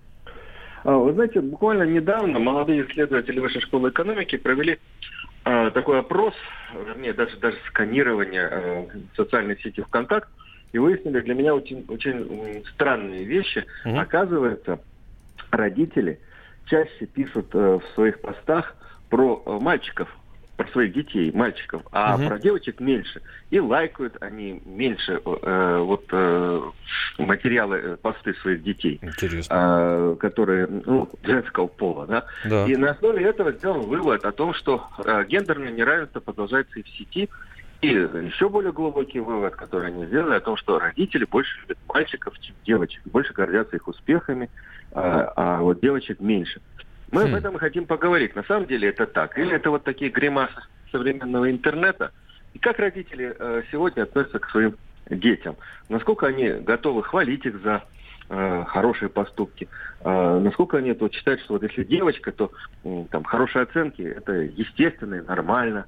А может быть, а вот мальчик, если хорошо учится, то это, в общем, э, заслужит поощрения. Ну, в общем, вот такая вот Мгм. тема у нас. Слушайте, интереснейшее, да, действительно, времена изменились, а стереотипы многие все еще остались, и плюс они трансформируются в связи с тем, что действительность наша меняется, потому что социальных сетей еще 15 лет назад а, не было, да, а, ну, на самом деле.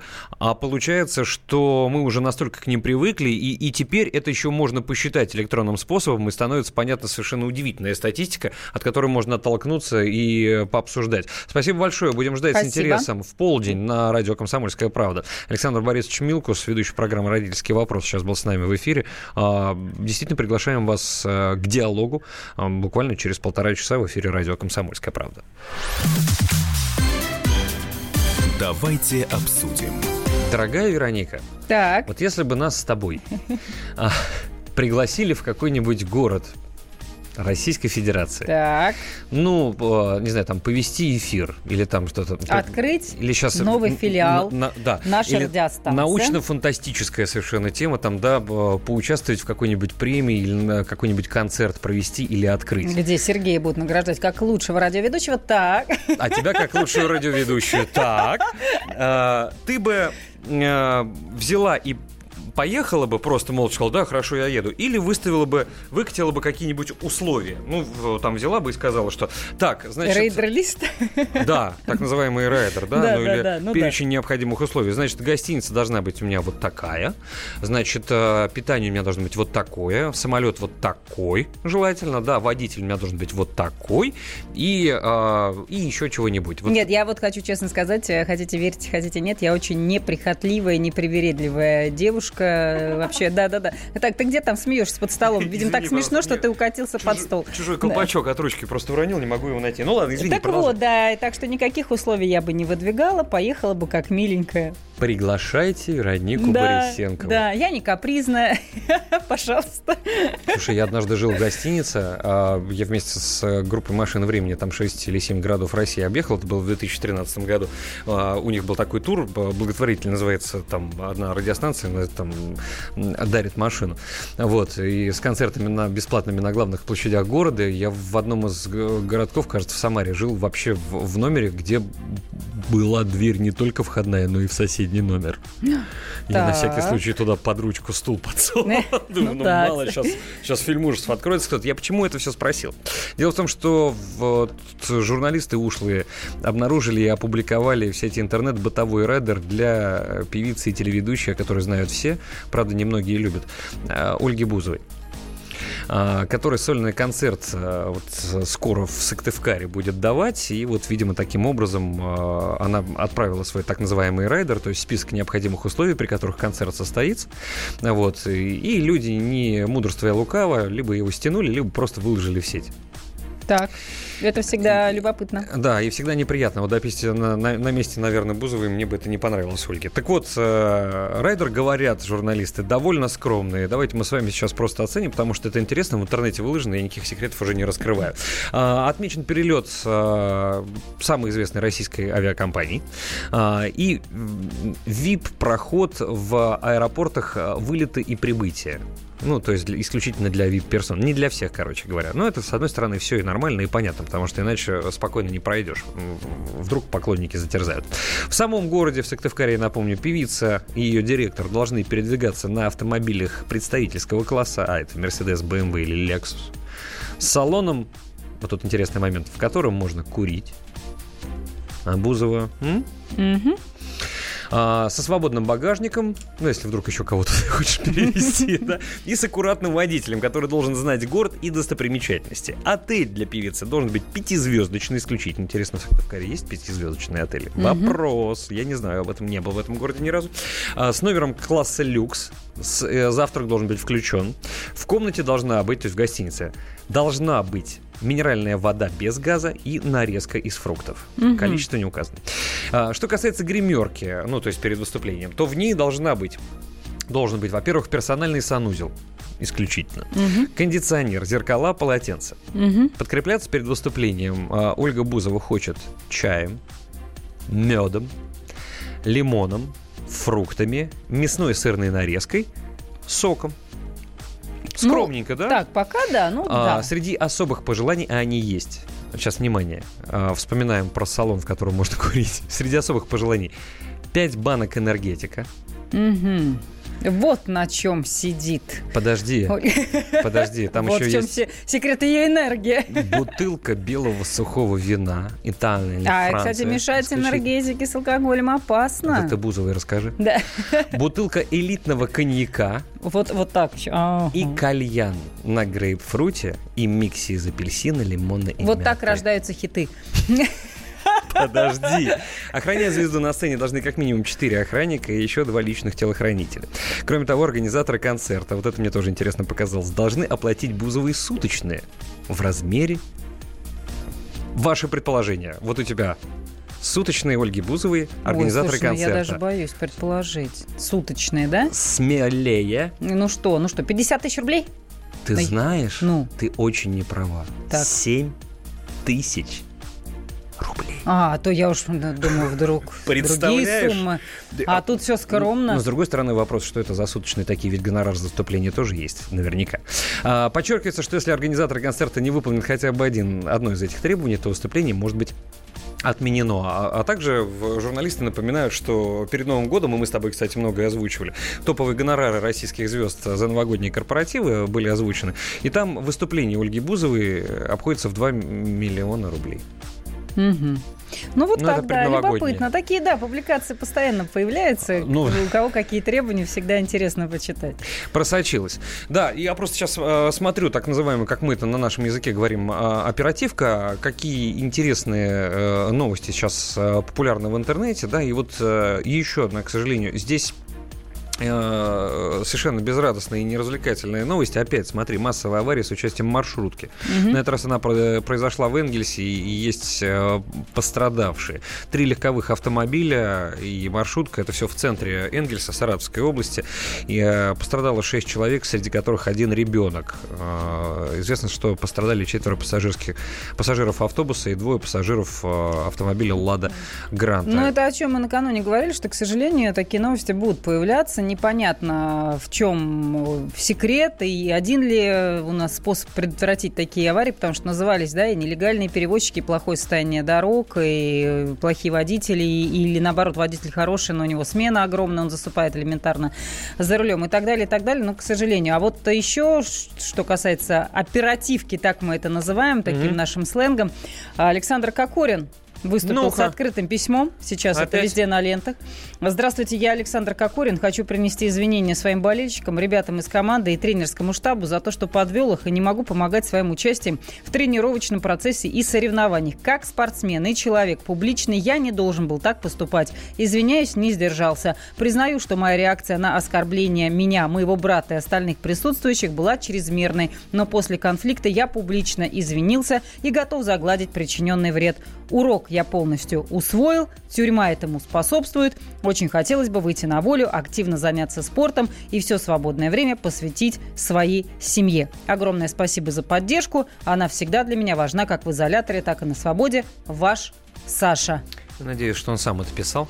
Вот, вот везде на лентах сейчас будет но, но- Не- новость утра. Ну, наверное. Хотя у меня есть устойчивое ощущение, что нормальный воспитанный человек, у которого упала планка, а такое случается, э, и от этого никто не застрахован, да, бывает такое даже состояние аффекта, да, а после того, как его отпустил, вот этот вот взрыв эмоциональный, должен был об этом написать, и должно это было случиться с Кокориным Самовоем еще два месяца назад. Чего ждали-то? Алло. Инспектор гаджетов.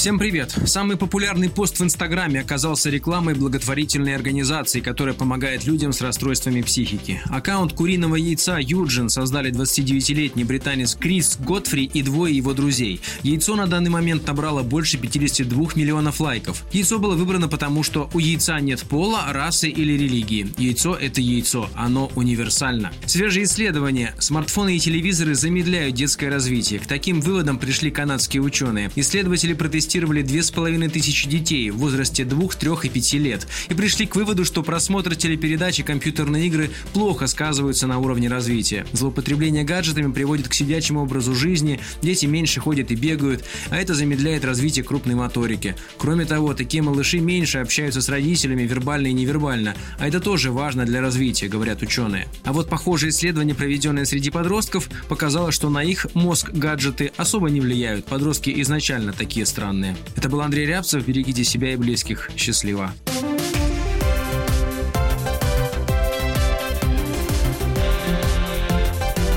Подзарядка с Вероникой Борисенковой и Сергеем Красновым. Будьте всегда в курсе событий. Установите на свой смартфон приложение «Радио Комсомольская правда». Слушайте в любой точке мира. Актуальные новости, эксклюзивные интервью, профессиональные комментарии. Доступны версии для iOS и Android. «Радио Комсомольская правда». В вашем мобильном.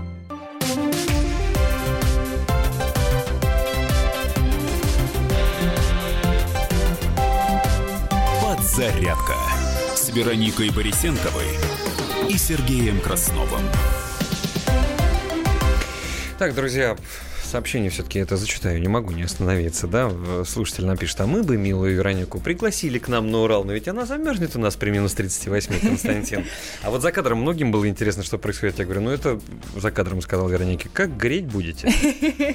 Я просто горячительные напитки не пью. Ну, внутренне употребляешь. А то, может быть, это первое, что приходит всем Ну, на ум, хотя, же- может быть, и не это первое приходит. Можно же растирать, Вероника. Да, наружно. наружно, это же прекрасно, никто не запретит. Давайте посмотрим, что на новостных лентах свежего появилось. Новости одной строкой. На минуту. В Липецке умерла женщина, на которую с крыши упала глыба льда. А, вот с- совершенно грустная новость. В Екатеринбурге насмерть замерз мужчина. По данным Следственного комитета, погибший не был бездомным. Э, Владимир Жириновский предложил ужесточить требования к автобусам для перевозки детей. Это как раз в тему нашего вчерашнего эфира, но Да. проблема-то остается, да. А, Прокуратура Челябинска просит привлечь коммунальщиков к ответственности за халатность. 9 января в результате коммунальной аварии в городе без тепла остались 149 жилых многоквартирных домов, а 195 домов частного сектора испытывали те же самые сложности. Ну, во многих регионах сейчас морозы. Так вот, автовокзал Барнаула отменил более 70 рейсов из-за аномальных морозов. Суд 11 февраля рассмотрит жалобу на арест отца сенатора Арашукова. Мосгорсуд 13 февраля также будет рассматривать жалобу на арест еще одного фигуранта дела, двоюродного брата сенатора Руслана Арашукова. Сотрудники финансовых отделов курганских больниц незаконно начисляли себе премии. Периодически такие вот новости появляются. У председателя правления «Алмаз» э, Эргибанка стал Николай Долгунов. Э, Какая-то новость мне сегодня приглянулась. Вот РЖД направит на реконструкцию вокзала в Преамурье 13 миллионов рублей. Э, Пандус для подъема кресел-колясок, стенд для зарядки мобильных устройств, электронные табло, система справочной связи и навигации по вокзалу. А вот еще про РЖД э, начнут продавать невозвратные билеты в Петербург, Самару и Адлер. Ты знаешь еще какая интересная новость? Вот ты сейчас, наверное, ахнешь, хотя у тебя свой автомобиль. Московское метро начало разработку системы оплаты по зонам.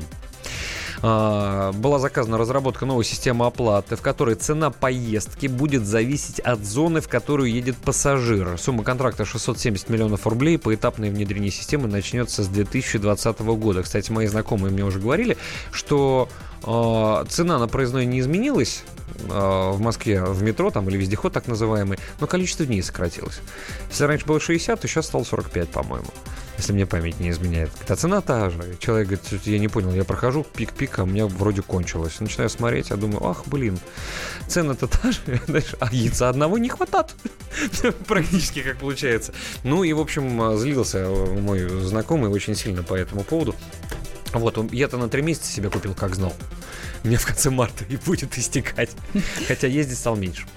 Э, Следующая новость. Врачи сегодня прооперируют четырех пострадавших в ДТП с автобусом под Калугой. Это то самое ДТП, которое произошло в воскресенье утром. А, Эти другие новости в подробностях на нашем сайте kp.ru в любое удобное для вас время. Выпуск новостей ближайшие через 9,5 минут. А сейчас долгожданная рубрика.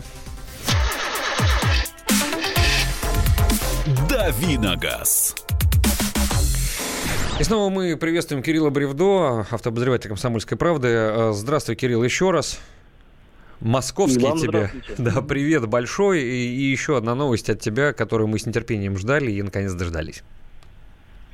А, да, новость такая. А, даже не знаю, как ее оценивать. А, ну, в общем, в Госдуме предложили считать автомобиль э, орудием преступления а в случае, если в ДТП есть жертвы, и изымать его в качестве вещественного доказательства у владельца. Вот а да. впоследствии, ну, если, например, э, ну, действительно, там какие-то вот неприятности или, или надо лечение, или какая-то компенсация, этот автомобиль можно было бы продавать и, э, соответственно, вот покрывать какие-то расходы пострадавшей стороны.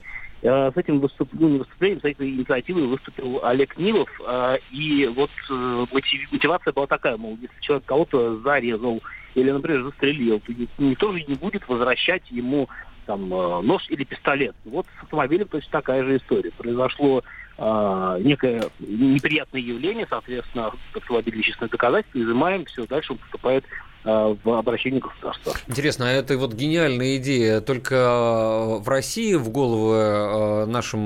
Или есть такой зарубежный да, опыт? Вот зарубежный опыт вообще такой существует или нет? Мне прежде всего интересно. Или, может быть, мы просто новаторы в этой теме, наконец-то первые? Я, честно говоря, о таком не слышал. Не исключаю, что такое возможно, потому что очень много разных стран во всех частях мира а, но в каких-то других странах я об этом не слышал. С другой стороны, конечно, у меня не было повода это изучать, безусловно, потому что, в общем, а, зачем бы мне эта информация. Но вопрос интересный. Я думаю, что есть смысл посвятить некоторое время для того, чтобы выяснить, как обстоят дела с этим а, в других странах. Но вот опять-таки у нас же сейчас стремятся, ну, в том же время стремятся закрутить гайки в отношении водителей, в том числе. Вот предложили, например, ввести уголовную ответственность за покидание места ДТП а, и это, мне кажется, камень примерно в тот же огород. Э, ну, то есть, в общем, как бы водители, будьте э, мотивированы и в тонусе. Я еще знаешь, о чем подумал, Кирилл, пока ты с нами на прямой связи? Э, бывают такие вещи, когда непреднамеренно, но тем не менее у медиков случаются такие случаи, да, когда говорят, что они убили пациента. Ну, просто врачебная ошибка такое бывает. И вот это на каком-то дорогостоящем оборудовании на операционном столе. Вот это оборудование тоже будут изымать?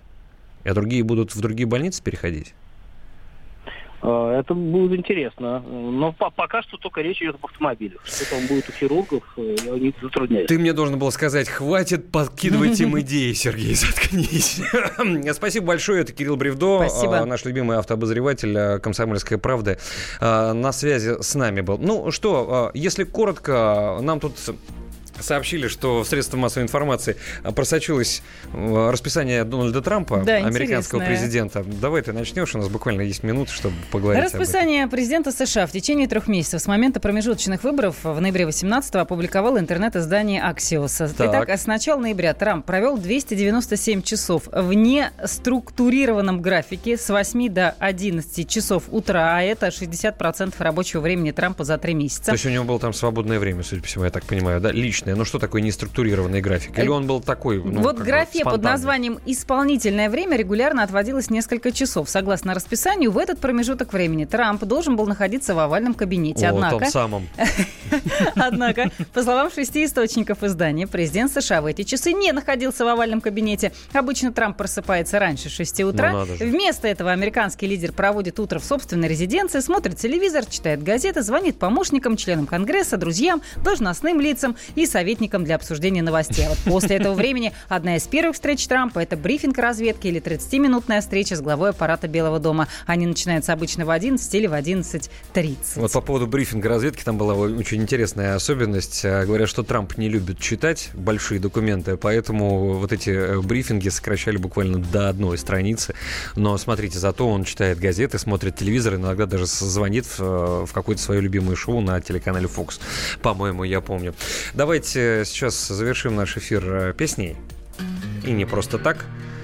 Вы думаете, это группа Golden Earrings, золотые сережки? Нет, это группа, которая называется... Прекрасная тоже песня. Ария. А знаете, Помню. почему мы ее поставили? Потому что впервые в 86 году состоялось первое выступление этой группы. Кто просто любит жизнь, любит праздники и громкий смех, пыль дорог и ветра свист. Он был везде, И всегда своим влюблял в себя целый свет. И гнал свой байк, а не лимузин. Таких друзей больше нет. И в гостиной при свечах Он танцевал как бог Но зато менялся на глазах Только вспомнит шум дорог Все, что имел, тут же тратил И за порог сделал шаг мой друг давал команду братьям, вверх поднимая кулак. Ты летящий вдаль, вдаль, ангел. Летящий вдаль, вдаль, ангел.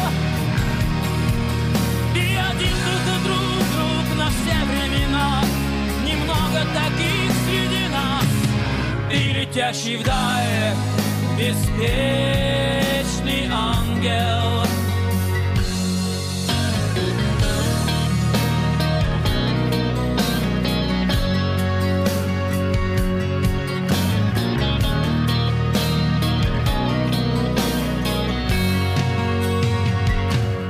Под гитарный жесткий рок, который так любил, на Харлее он домчат нас мог До небес и звезд любых. Но он исчез И никто не знал, куда теперь Мчит его байк. Один бродяга нам сказал Что он отправился в рай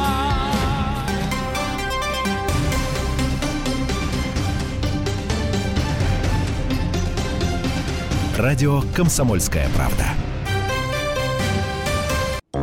Британские ученые доказали. Главное вовремя. Утреннее шоу «Главное вовремя» с Михаилом Антоновым и Марией Бачининой слушайте по будням с 7 до 11 утра по московскому времени.